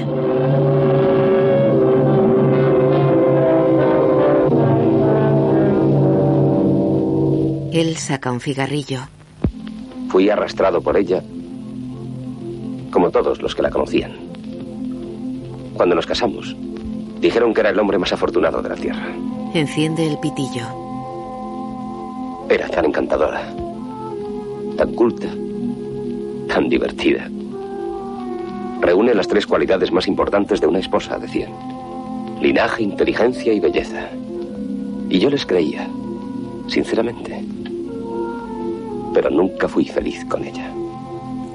Era insensible al amor, a la ternura, a la decencia. No la querías, no la querías. ¿Recuerdas aquel acantilado en Monte Carlo? Estuve con Rebeca en nuestra luna de miel. Allí descubrí quién era a los cuatro días de casados. Erguida y riéndose, con su cabello flotando al viento, me contó todo respecto a ella. Todo. Cosas que nunca contaré a nadie. Deseé matarla. Que hubiera sido fácil. ¿Recuerdas el precipicio? Ella asiente. Te asustaste, ¿no? Creíste que estaba loco. Quizá lo estaba. O quizá lo estoy. ¿Verdad que no se puede estar cuerdo viviendo con el diablo? Camina por la habitación. Haré un trato contigo, me dijo. Parecerías un necio intentando divorciarte a los cuatro días de la boda. Así que haré el papel de una amante esposa, señora de tu precioso Manderley. Lo transformaré en el lugar más famoso de Inglaterra y la gente nos visitará y envidiará diciendo que somos la pareja más afortunada y feliz del país. ¡Qué gran ironía! ¡Qué triunfo! Ella observa incrédula. No debí aceptar su sucia proposición, pero lo hice. Era joven y consciente del honor de la familia. El honor de la familia. Ella sabía que yo no comparecería ante un tribunal en demanda de divorcio admitiendo que nuestra boda había sido un fraude. Me desprecias, ¿no? Yo me desprecio también. No puedes entender cuáles eran mis sentimientos. ¿Puedes? Claro que sí, cariño, claro que sí. Él se sienta. Bien. Yo cumplí el trato. Ella también llevó adelante el juego brillantemente. Pero después de un tiempo se desentendió. Tomó un piso en Londres y se ausentaba durante días. Luego trajo a sus amigos aquí. La advertí, pero no hizo ningún caso de mis advertencias. Llegó a insinuarse con Frank, el pobre y fiel Frank. Luego hubo un primo suyo, un hombre llamado Fabel. Lo conozco. Vino el día que estabas en Londres. ¿Por qué no me lo dijiste? Ah, No quise. Pensé que te recordaría, Rebeca. ¿Recordarme? Se levanta. Como si lo necesitara. Tira el pitillo. Fabel la visitaba en esta cabaña. Lo descubrí y dije a Rebeca que si venía otra vez los mataría a los dos. Una noche descubrí su regreso precipitado de Londres y supuse que Fabel estaba con ella. Comprendí entonces que no podría soportar por más tiempo aquella vida de corrupción y engaño. Se apoya en el umbral. Decidí venir aquí y encararme a ellos. Estaba sola. Esperaba a Fabel que aún no había llegado. Y hacía en el diván, con un cenicero lleno de colillas a su lado. Parecía enferma, extraña. De pronto se levantó y se dirigió a mí. Cuando tenga un hijo, ni tú ni nadie podrá demostrar nunca que no es tuyo, dijo. Te gustaría tener un heredero para tu precioso Manderley, ¿verdad? Y luego se echó a reír. Qué extraordinario y maravillosamente divertido. Seré la perfecta madre como he sido la perfecta esposa y nadie lo sabrá nunca. Seguro que te encantará, Max, ver a mi hijo crecer de día en día, sabiendo que cuando mueras, Manderley será suyo. Estaba frente a mí, desafiante, con un cigarrillo en la mano. Sonreía. Bien, Max. Te has llevado una sorpresa, ¿verdad? ¿Vas a matarme? Creo que enloquecí de repente. Estaba ante mí.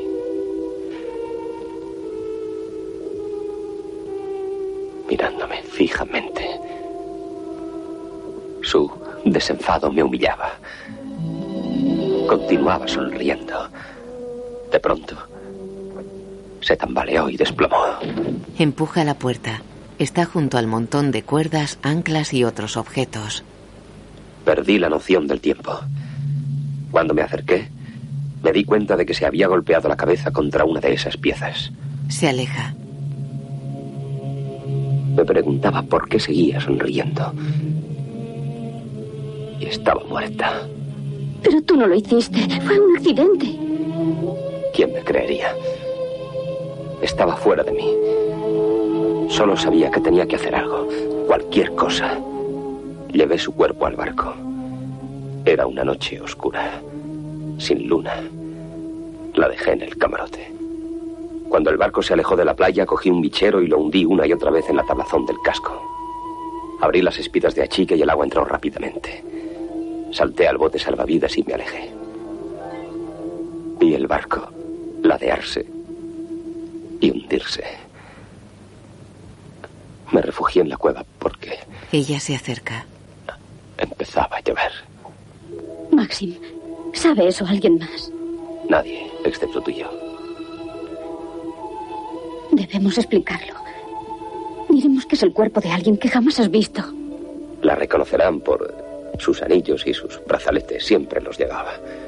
Identificarán el cadáver y se preguntarán que quién es la que está enterrada en la cripta. Si descubren que es Rebeca, no pueden inculparte. Basta con que digas que el día que fuiste a Edgecombe no sabías lo que hacías. Rebeca murió. Eso es lo único cierto. Rebeca murió. No puede hablar, no puede testificar, no puede hacerte ningún daño. Somos los únicos que lo sabemos, Maxim, tú y yo. En cierta ocasión te dije que fui un egoísta al casarme contigo. Entiende lo que quise decir. Te quiero, cariño mío. Te querré toda mi vida. Pero siempre he sabido que al final vencería a Rebeca. No, no, no ha ganado. Pase lo que pase ahora, no ha ganado. Se abrazan. Miran hacia un teléfono cubierto de polvo sobre una mesita.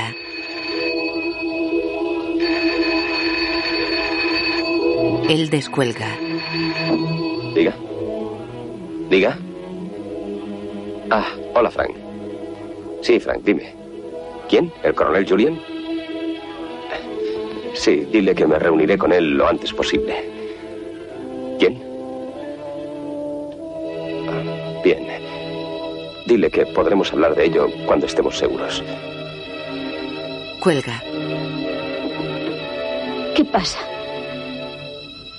Ha llamado el coronel Julian. Es el juez de este condado. La policía le ha pedido que le acompañe al depósito. Desea saber si pude equivocarme respecto al otro cadáver.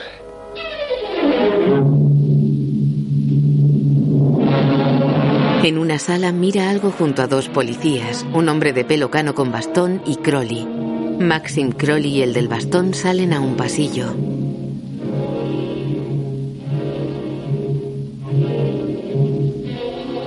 Bien, coronel Julian. Al parecer cometí un error respecto al otro cadáver. Dadas las circunstancias, el error fue natural. Además, estabas enfermo entonces. Qué tontería. Estaba perfectamente.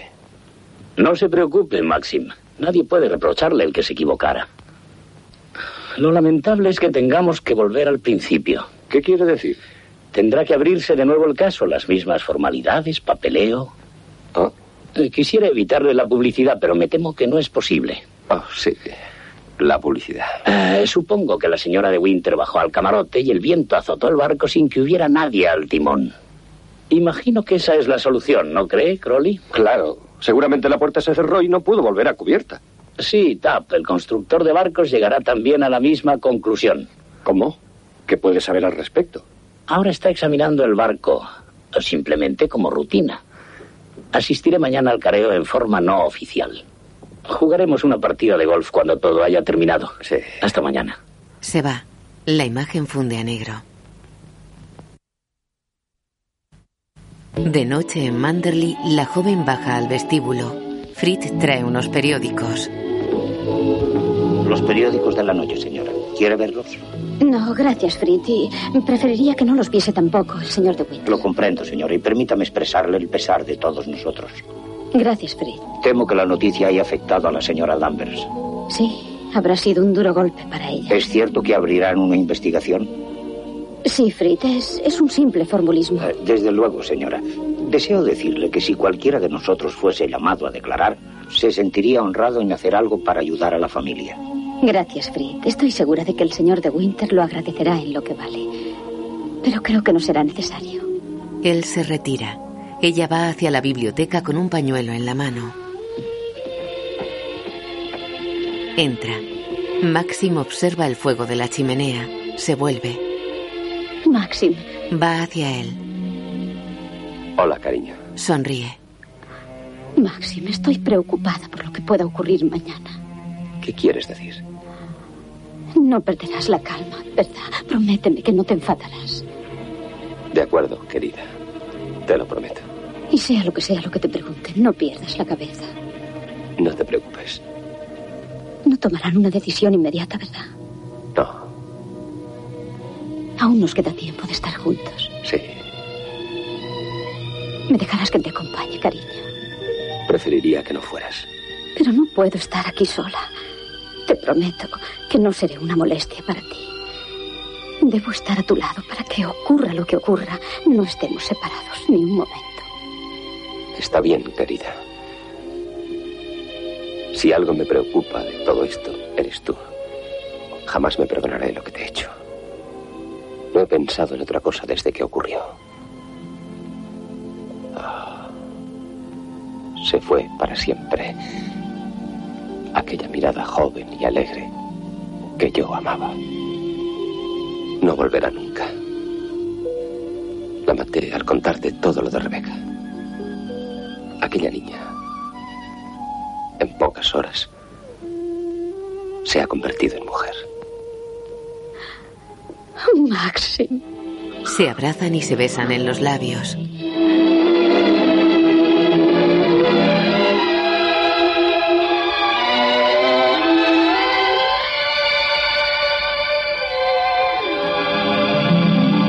Miran el fuego. De día en un edificio, un cartel reza Kerrit Bor School. Junto a la entrada, un policía está ante un grupo de gente. Se llamaba Black Jack Brevy, la captura más importante de toda mi vida. Hará ahora unos dos años. Desde luego di en el blanco. Lo colgaron al mes de haberlo cogido. Esperen un momento. Mira dentro. Ha subido ahora el viejo Balmy Ben. ¿Recuerda usted a la difunta señora de Winter? Se ha ido. Sí, lo sabemos. Se fue al mar. El mar la cogió. Sí, sí. Eh, Ahora díganos si estaba usted en la playa la última noche en que ella salió con el balandro. ¿Eh? ¿Estaba usted en la playa aquella noche en que ella salió y no regresó? No vi nada. Eh, Yo no quiero ir al asilo. Son crueles las gentes de allí. Nadie quiere llevarle al asilo. Eh, solo queremos que nos diga usted lo que vio. No vi nada. Vamos a ver. ¿Vio a la señora de Winter entrar en el barco la última noche? He dicho que no sé nada. Yo no quiero ir al asilo. Están en un aula con público. Está bien, puede irse. ¿Eh? Que puede irse. Señor Tapp, Diga, señor. ¿quiere adelantarse, por favor? Fabel saluda a Danvers, que está detrás de Frank y la joven. ¿Jura decir la verdad, toda la verdad y nada más que la verdad? Sí, lo juro. Eh, ¿Solía reparar usted el balandro de la difunta señora de Winter? Así es, señor. ¿Recuerda si en alguna ocasión ella tuvo un accidente con el barco? No, señor. Dije a menudo que la señora de Winter era un marino nato. Eh, Cuando ella fue al interior del barco, como se supone, se produjo la ráfaga de viento. ¿Hubiera ello bastado para hacerlo zozobrar? Perdone, señor. Pero hay algo más que eso. ¿Qué quiere decir? Me refiero a las espitas de achique. ¿Qué son las espitas de achique? Pues verá usted, son las válvulas de desagüe del barco. Y han de estar fuertemente cerradas cuando navega. Ah, sí. Ayer cuando fui a examinar la embarcación, vi que habían sido abiertas. ¿Cuál pudo ser la razón? Solo una. Motivar el hundimiento del barco, ¿Está usted dando a entender? que no zozobró en absoluto. Sé que es algo terrible de decir, pero en mi opinión fue hundido. Y están los agujeros ¿Qué agujeros? en su tablazón. ¿De qué está usted hablando? Claro que el barco ha estado bajo el agua durante un año y la marea ha estado golpeándolo contra los escollos. Pero me pareció como si los agujeros los hubieran hecho desde el interior. Entonces, ¿cree que lo hizo deliberadamente?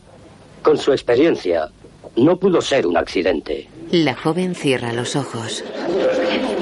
¿Conocía usted bien a la difunta señora de Winter? Ah, sí. ¿Cree que era capaz de suicidarse? No, francamente no, pero nunca puede decirse. Eh, ¿Puede usted retirarse? Señor de Winter, por favor. La joven observa angustiada. Maxim se acerca a la mesa que comparten el inspector y el coronel Julian. Eh, Siento interrogarle de nuevo, pero ya ha oído usted la declaración del señor Tapp y me pregunto si puede usted ayudarnos. Me temo que no.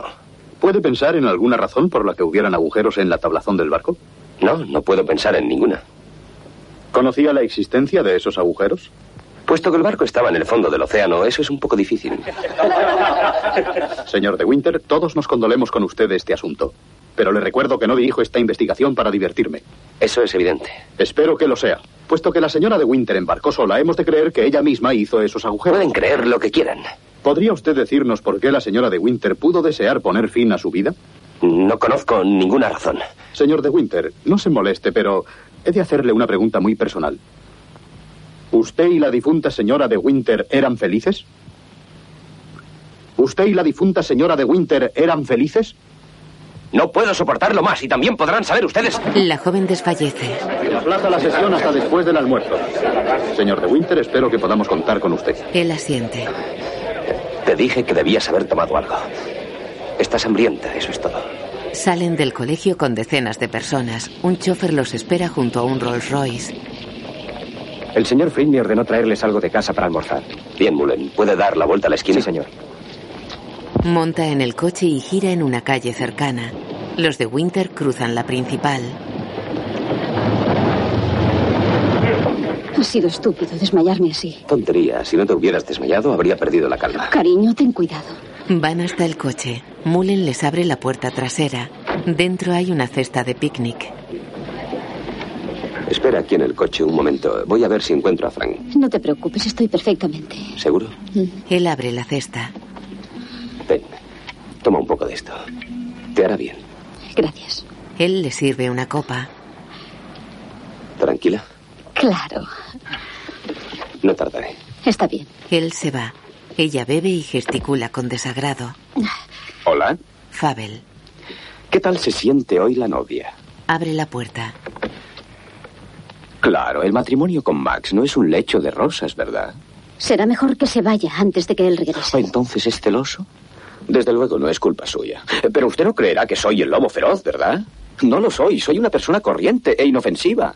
Y creo que usted obra espléndidamente en este asunto, perfecta y espléndidamente. Ha mejorado desde la última vez que la vi, es lógico. Llega Maxim. ¿Qué deseas, Jack? Hola, Max. Te van bien las cosas, ¿verdad? Mejor de lo que nunca esperaste. Al principio me preocupabas, por eso he venido. Me enternece tu solicitud, pero si no te importa, nos gustaría almorzar. ¿Almorzar? Excelente idea, igual que una comida campestre, ¿eh? Sube. Oh, perdone, ¿le importa que deje esto aquí?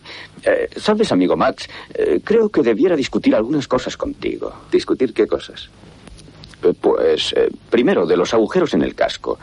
Agujeros que fueron hechos desde el interior. Eh, Mullen, Diga, señor. ¿querría ir a llenar mi depósito de gasolina? Está casi vacío. Bien, señor. Y cierre usted la puerta, ¿quiere? Sí, señor. ¿Te molesta el humo? Tira un pitillo por la ventana y la cierra. Deja un muslo de pollo mordido en la cesta y coge una petaca. Eh, tengo la impresión de que antes de que termine el día alguien va a utilizar ese término eh, más bien expresivo, pero algo pasado de moda, el juego sucio. Ajá, te estoy aburriendo. Se sirve una copa. Bueno, Max, ya ves que me encuentro en una situación delicada. Eh, Si leyeras esta nota lo entenderías. Es de Rebeca y tuvo la previsión de poner la fecha. La guarda. La escribió el día de su muerte. Yo estaba fuera aquella noche, así que no la recibí hasta el día siguiente. ¿Por qué piensas que esa nota pueda interesarme? No voy a aburrirte con su contenido, pero te aseguro que esa no es la nota de una mujer que intentara ahogarse aquella misma noche. Come el muslo. Por cierto, ¿qué haces con los huesos? Enterrarlos, ¿no?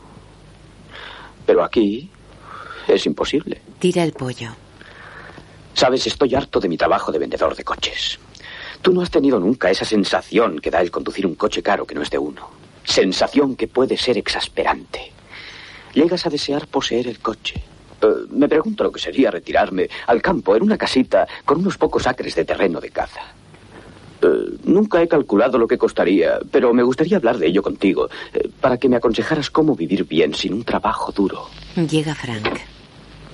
Hola, Fabel. ¿Me buscabas, Maxim? Sí. El señor Fabel y yo estudiamos una transacción comercial, pero sería mejor que lo hiciéramos en la taberna. Tendrán allí algún sitio privado. Bajan. Hasta luego. A su mujer. Busca al coronel Julian, dile que necesito verlo enseguida. Vámonos, Jack. Entran en una taberna. Van hacia la barra. ¿Tiene, por favor, una habitación privada? Desde luego, señor, pase por aquí. Los conduce a una salita con una mesa. Espero que esta le sirva, señor de Winter. Espléndido, espléndido. Igual que el río. Eh, ¿Desean tomar algo? Eh, sí, tráigame un coñal largo con soda. Y tú, Max, tómate otro. Me siento en condiciones de poder invitarte. Gracias, acepta la invitación. Eh, prepare dos y que sea rápido. Bien, señor. ¿Dónde está el señor de Winter? Dentro de esa habitación. Coronel Julian, este es el señor Fabel. Ya conozco al coronel Julian, somos viejos amigos. Puesto que sois viejos amigos, sabrás que es el jefe de la policía de aquí. Puede que le interese oír tu proposición. Adelante, explícasela. No sé de qué habla, dije solo que deseaba dejar de vender coches e ir a vivir al campo. Me ofreció retirar una prueba evidente en el caso de que yo estuviera dispuesto a compensarle. Eh, deseo que se haga justicia, coronel. Eh, El constructor de barcos ha sugerido ciertas teorías respecto a la muerte de Rebeca. Una de ellas de suicidio. Eh, tengo aquí una nota que considero descarta completamente esa posibilidad. Léala, coronel. Eh, Querido Jack, acabo de ver al doctor y regreso a Manderley inmediatamente. Estaré en el pabellón toda la tarde y dejaré la puerta abierta para ti. Tengo algo terrible e importante que decirte, Rebeca. ¿Le parece esa la nota de una mujer que ha decidido matarse? Y aparte de ello, ¿cree usted que si deseara suicidarse se tomaría la molestia de embarcar y tomar luego unas herramientas para hacer unos agujeros en el fondo del balandro? Vamos, coronel, como oficial de la ley, ¿no cree que existen pequeños fundamentos de sospecha? ¿De asesinato? ¿De qué si no? Hace tiempo que conoce a Max y sabe que es el hombre que moriría por defender su honor o mataría por él. Es chantaje, puro y simple. El chantaje no es tan puro ni tan simple puede causar inquietud a muchas personas. Y al final de él, el chantajista se encuentra a veces en prisión. Ah, ya veo. Está usted defendiendo a De Winter. Porque es la persona más importante de aquí y algunas veces le invita a usted a cenar. Cuidado, Fabel. Ha formulado acusación de asesinato. ¿Tiene testigos? Tengo uno. Ah. Aquel tipo llamado Ben. Si el investigador no hubiese sido tan snob, hubiera visto que aquel tonto ocultaba algo. ¿Y por qué iba a hacerlo? Porque Rebeca y yo le vimos una vez mirando a través de la ventana. Rebeca le amenazó con el asilo. Por eso tiene miedo de hablar, pero rondaba siempre por allí y debió de verlo todo. Es incluso ridículo escuchar eso. Ah, ustedes forman un pequeño consorcio. Y si lo que supongo es cierto, Crowley, hay en su alma un poco de malicia hacia mí, ¿no? Crowley no tuvo mucho éxito con Rebeca. Pero quizá tenga más suerte esta vez. La recién casada agradecerá su brazo fraternal, Crowley. En los días que nos esperan, cada vez que se desmaye... ¡Oh! Maxi, de por favor. Ese genio te hará una jugarreta, Max. Recibió un puñetazo. Llega el tabernero. Perdonen, señores. Trae las bebidas. ¿Desean algo más? Sí. Traiga un selante al señor de Winter. Nada en absoluto, déjenos. Sí, señor. Sale. Fabel bebe. Ahora, Fabel, vamos a terminar este asunto. Como parece haberlo estudiado con tanta atención, quizá pueda proporcionar un motivo. Ah, sabía que sacaría eso a colación, coronel. He leído mucho sobre detectives y sé que siempre ha de haber un motivo. Y si me disculpan un momento, también les proporcionaré eso. Sale. ¿Por qué no te vas a casa? No debieras estar aquí. Por favor, déjame quedar. Creo, coronel, que no va a permitir a ese individuo. Mi opinión sobre él no es más elevada que la suya. Pero en mi condición oficial no tengo más alternativa que tener en cuenta su acusación. Estoy de acuerdo con usted, coronel. En un asunto como este debemos asegurar todos los puntos, explorar todas las posibilidades. Y si me permiten citar una frase, eh, no dejar piedra sin remover. ¿Mm? Ah, aquí está el eslabón que faltaba, el testigo que ayudará a proporcionar el motivo. Coronel Julian, la señora Lambers, eh, ya conoce a los demás. Siéntese, por favor. Eh, no se ofenda, coronel, pero si pregunto yo a Denny lo entenderá mejor. Eh, Denny, ¿quién era el médico de Rebeca? Siempre tuvo al del pueblo, al doctor McLean. Eh, Me refería al médico que tenía Rebeca en Londres. No sé nada sobre No ello. me vengas con esas, Denny. Tú sabías lo de Rebeca, sabías que estaba enamorada de mí. No habrás olvidado los buenos ratos que ella y yo pasábamos en el pabellón de la playa. Tenía derecho a divertirse, ¿no? El amor representaba para ella solo un juego, solo una diversión. Se sentaba en la cama y se reía de todos ustedes. ¿Sabe de alguna razón por la que la señora de Winter se hubiera quitado la vida? No, no.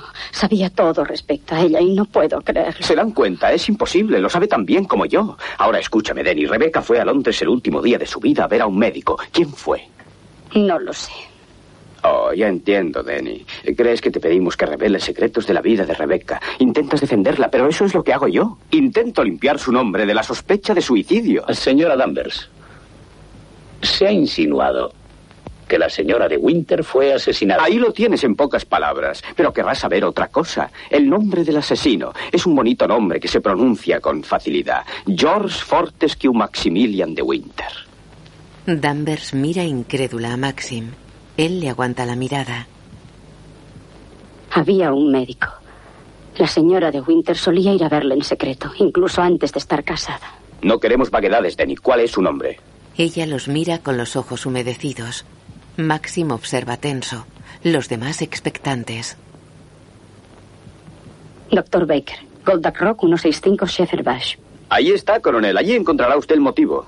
Interrogue al doctor Baker. Le dirá por qué Rebeca fue a verle, para confirmar el hecho de que iba a tener un hijo. Un dulce bebé de rizada cabecita. No es verdad, no es verdad. Me lo hubiera dicho. Se lo dijo a Max. Max sabía que no era el padre y como un caballero que defiende su honor, la mató. Tendremos que interrogar a ese doctor Baker. Oiga, creo que en obsequio a la seguridad yo también debiera ir. Sí, desgraciadamente tiene usted derecho a pedirlo. Haré que suspendan el caso hasta la obtención de nuevas pruebas. Y yo digo, ¿no tiene miedo de que el preso, eh, por así decirlo, escape? Le doy a usted mi palabra de que no lo hará. Sale. Adiós, Max. Vamos, Denny, dejemos a la afortunada pareja pasar juntos sus últimos momentos. Se va. Danvers mira despectiva a los de Winter. Se marcha. Fuera, Frank y Maxim acompañan a la joven al coche. No quieres que vaya contigo, Maxim. No, cariño, sería muy cansado para ti. Regresaré mañana de madrugada. No me detendré ni siquiera para dormir. Te estaré esperando. Se besan en los labios. Ella sube al coche. Llega el coronel. ¿Listos, Maxim? Sí. Ustedes vayan delante, yo seguiré con Fabel. En una zona boscosa, el MG descapotable y un Jaguar SS circulan a gran velocidad. De noche en Londres, los cuatro hombres entran en un edificio. En un despacho, Doctor Baker, es probable que haya visto en los periódicos el nombre del señor de Winter. Oh, sí, sí, en relación con el cadáver encontrado en un barco. Fue un caso muy triste. Mi mujer lo leyó todo. Mi condolencia. Así no acabaremos No se nunca. precipite, Déjeme- Fabel, yo se lo explicaré al doctor. Intentamos averiguar datos relativos a las actividades de la difunta señora de Winter el día de su muerte. 12 de octubre del año pasado. Y quisiera que me dijera, si puede, si alguien con ese nombre le visitó aquel día. Lo siento, pero me temo que no puedo ayudarles. Hubiera recordado el nombre de Winter. Nunca he asistido a ninguna señora de Winter. ¿Cómo es posible que recuerde los nombres de todos sus clientes? Puede consultar mi libro de visitas si quiere. ¿Dijo que fue el 12 de octubre? Sí. Eh, aquí está. No, no hay ningún Winter. ¿Está seguro? Aquí están todas las visitas de aquel día. Ross, Campbell, Stindle, Perrino, Danvers, Matty. Denny, por todos los diablos. ¿Quiere leer ese nombre otra vez? ¿Ha dicho usted Danvers? Hay anotada una señora Danvers para las tres. Eh, ¿Qué aspecto tenía? ¿La recuerda? Sí, la recuerdo muy bien. Era muy hermosa.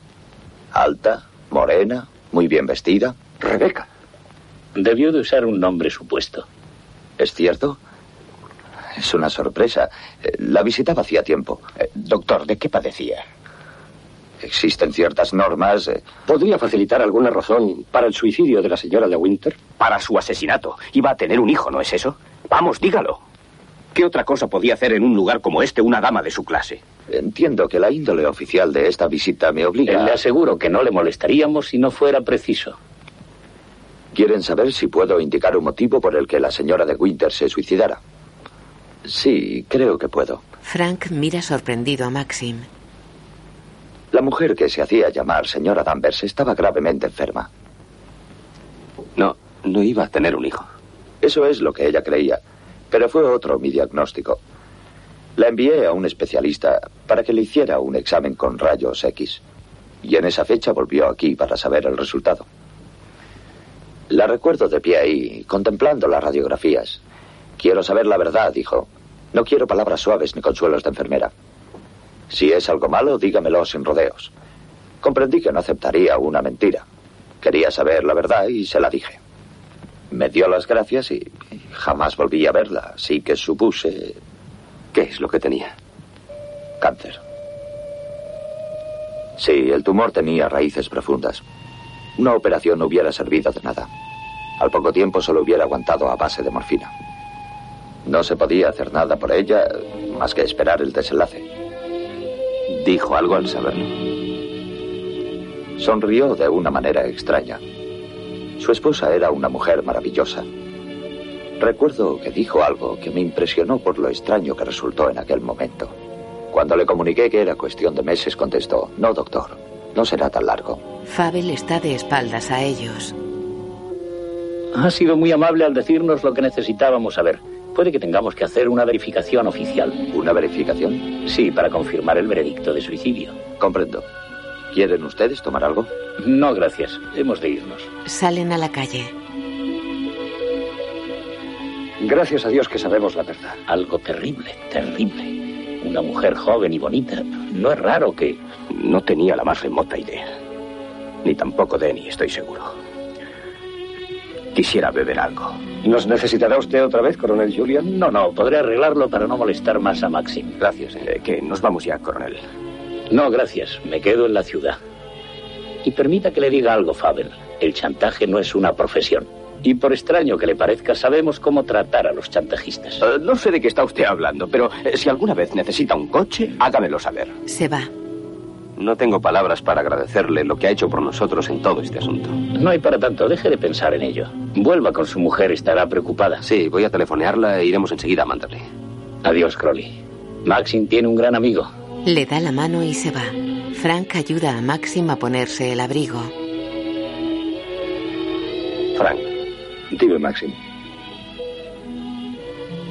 Hay algo que no sabes. No, no lo hay. Maxim lo mira sorprendido. Están junto al descapotable. Maxim se apoya pensativo en el marco del parabrisas. Yo no la maté. Pero ahora sé que al decirme lo del hijo pretendía que lo hiciese. Lo había previsto todo, por eso mintió. Por eso quedó riéndose cuando... No pienses ya más en ello. Le palmea la espalda. Gracias, Frank. Fabel está en una cabina telefónica. Hola, Denny. Quería darte la noticia. Rebeca nos engañó a los dos. Tenía cáncer. Sí, suicidio. Y ahora Max y su linda mujercita podrán quedarse en Manderley y vivir allí felizmente. Adiós, Denny. Cuelga. Fuera lo espera un policía. ¿Ese coche es suyo? Sí. Pues tendrá que irse. Aquí no se puede aparcar. ¿Ah, no? La gente tiene derecho a dejar su coche donde le plazca. Es una lástima que ustedes no tengan nada mejor que hacer. Monta. En el MG, Frank viaja con Maxim. Cuando la llamaste, dijo que te esperaría. Le pedí que se acostara, pero no quiso irme. ¿Por qué no correrá más este coche? ¿Hay algo que te preocupa, Maxim? No sé, tengo la sensación de que algo va mal. En el interior de Manderley, una luz pasa ante varias ventanas. Danvers camina portando un candelabro con una vela encendida. Entra en la biblioteca.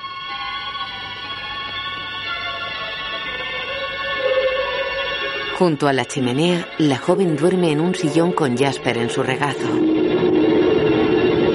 El perro observa a Danvers que se da la vuelta. Queda pensativa bajo el umbral de la puerta.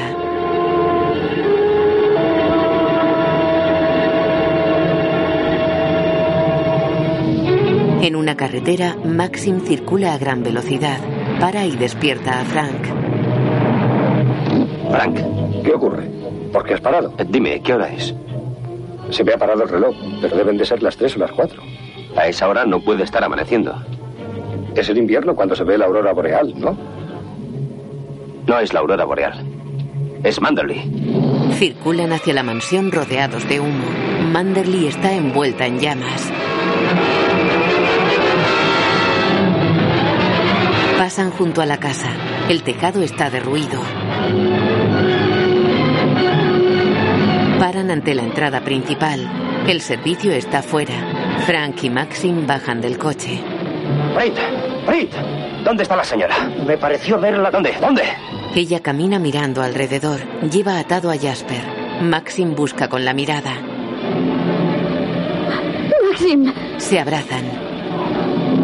oh, gracias a Dios que has vuelto. ¿Estás bien, cariño? Sí, estoy bien. Amor mío. Pero la señora Danvers se ha vuelto loca. Dijo que destruiría Manderley antes que vernos felices allí. ¡Miren! ¡El ala oeste! En el dormitorio de Rebeca, Danvers pasa junto a las ventanas, corre entre las llamas, el fuego se extiende por la habitación.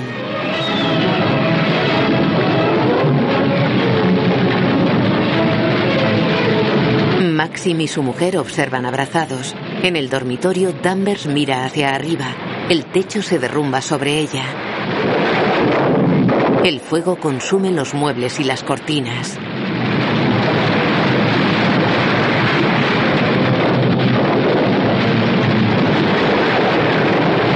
La cama arde.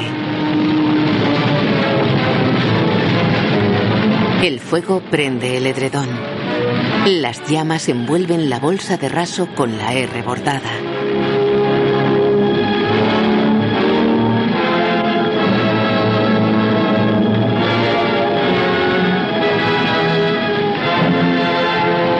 Fin. Guión E audio descriptivo en sistema UDESC, escrito y sonorizado en Aristia Producciones.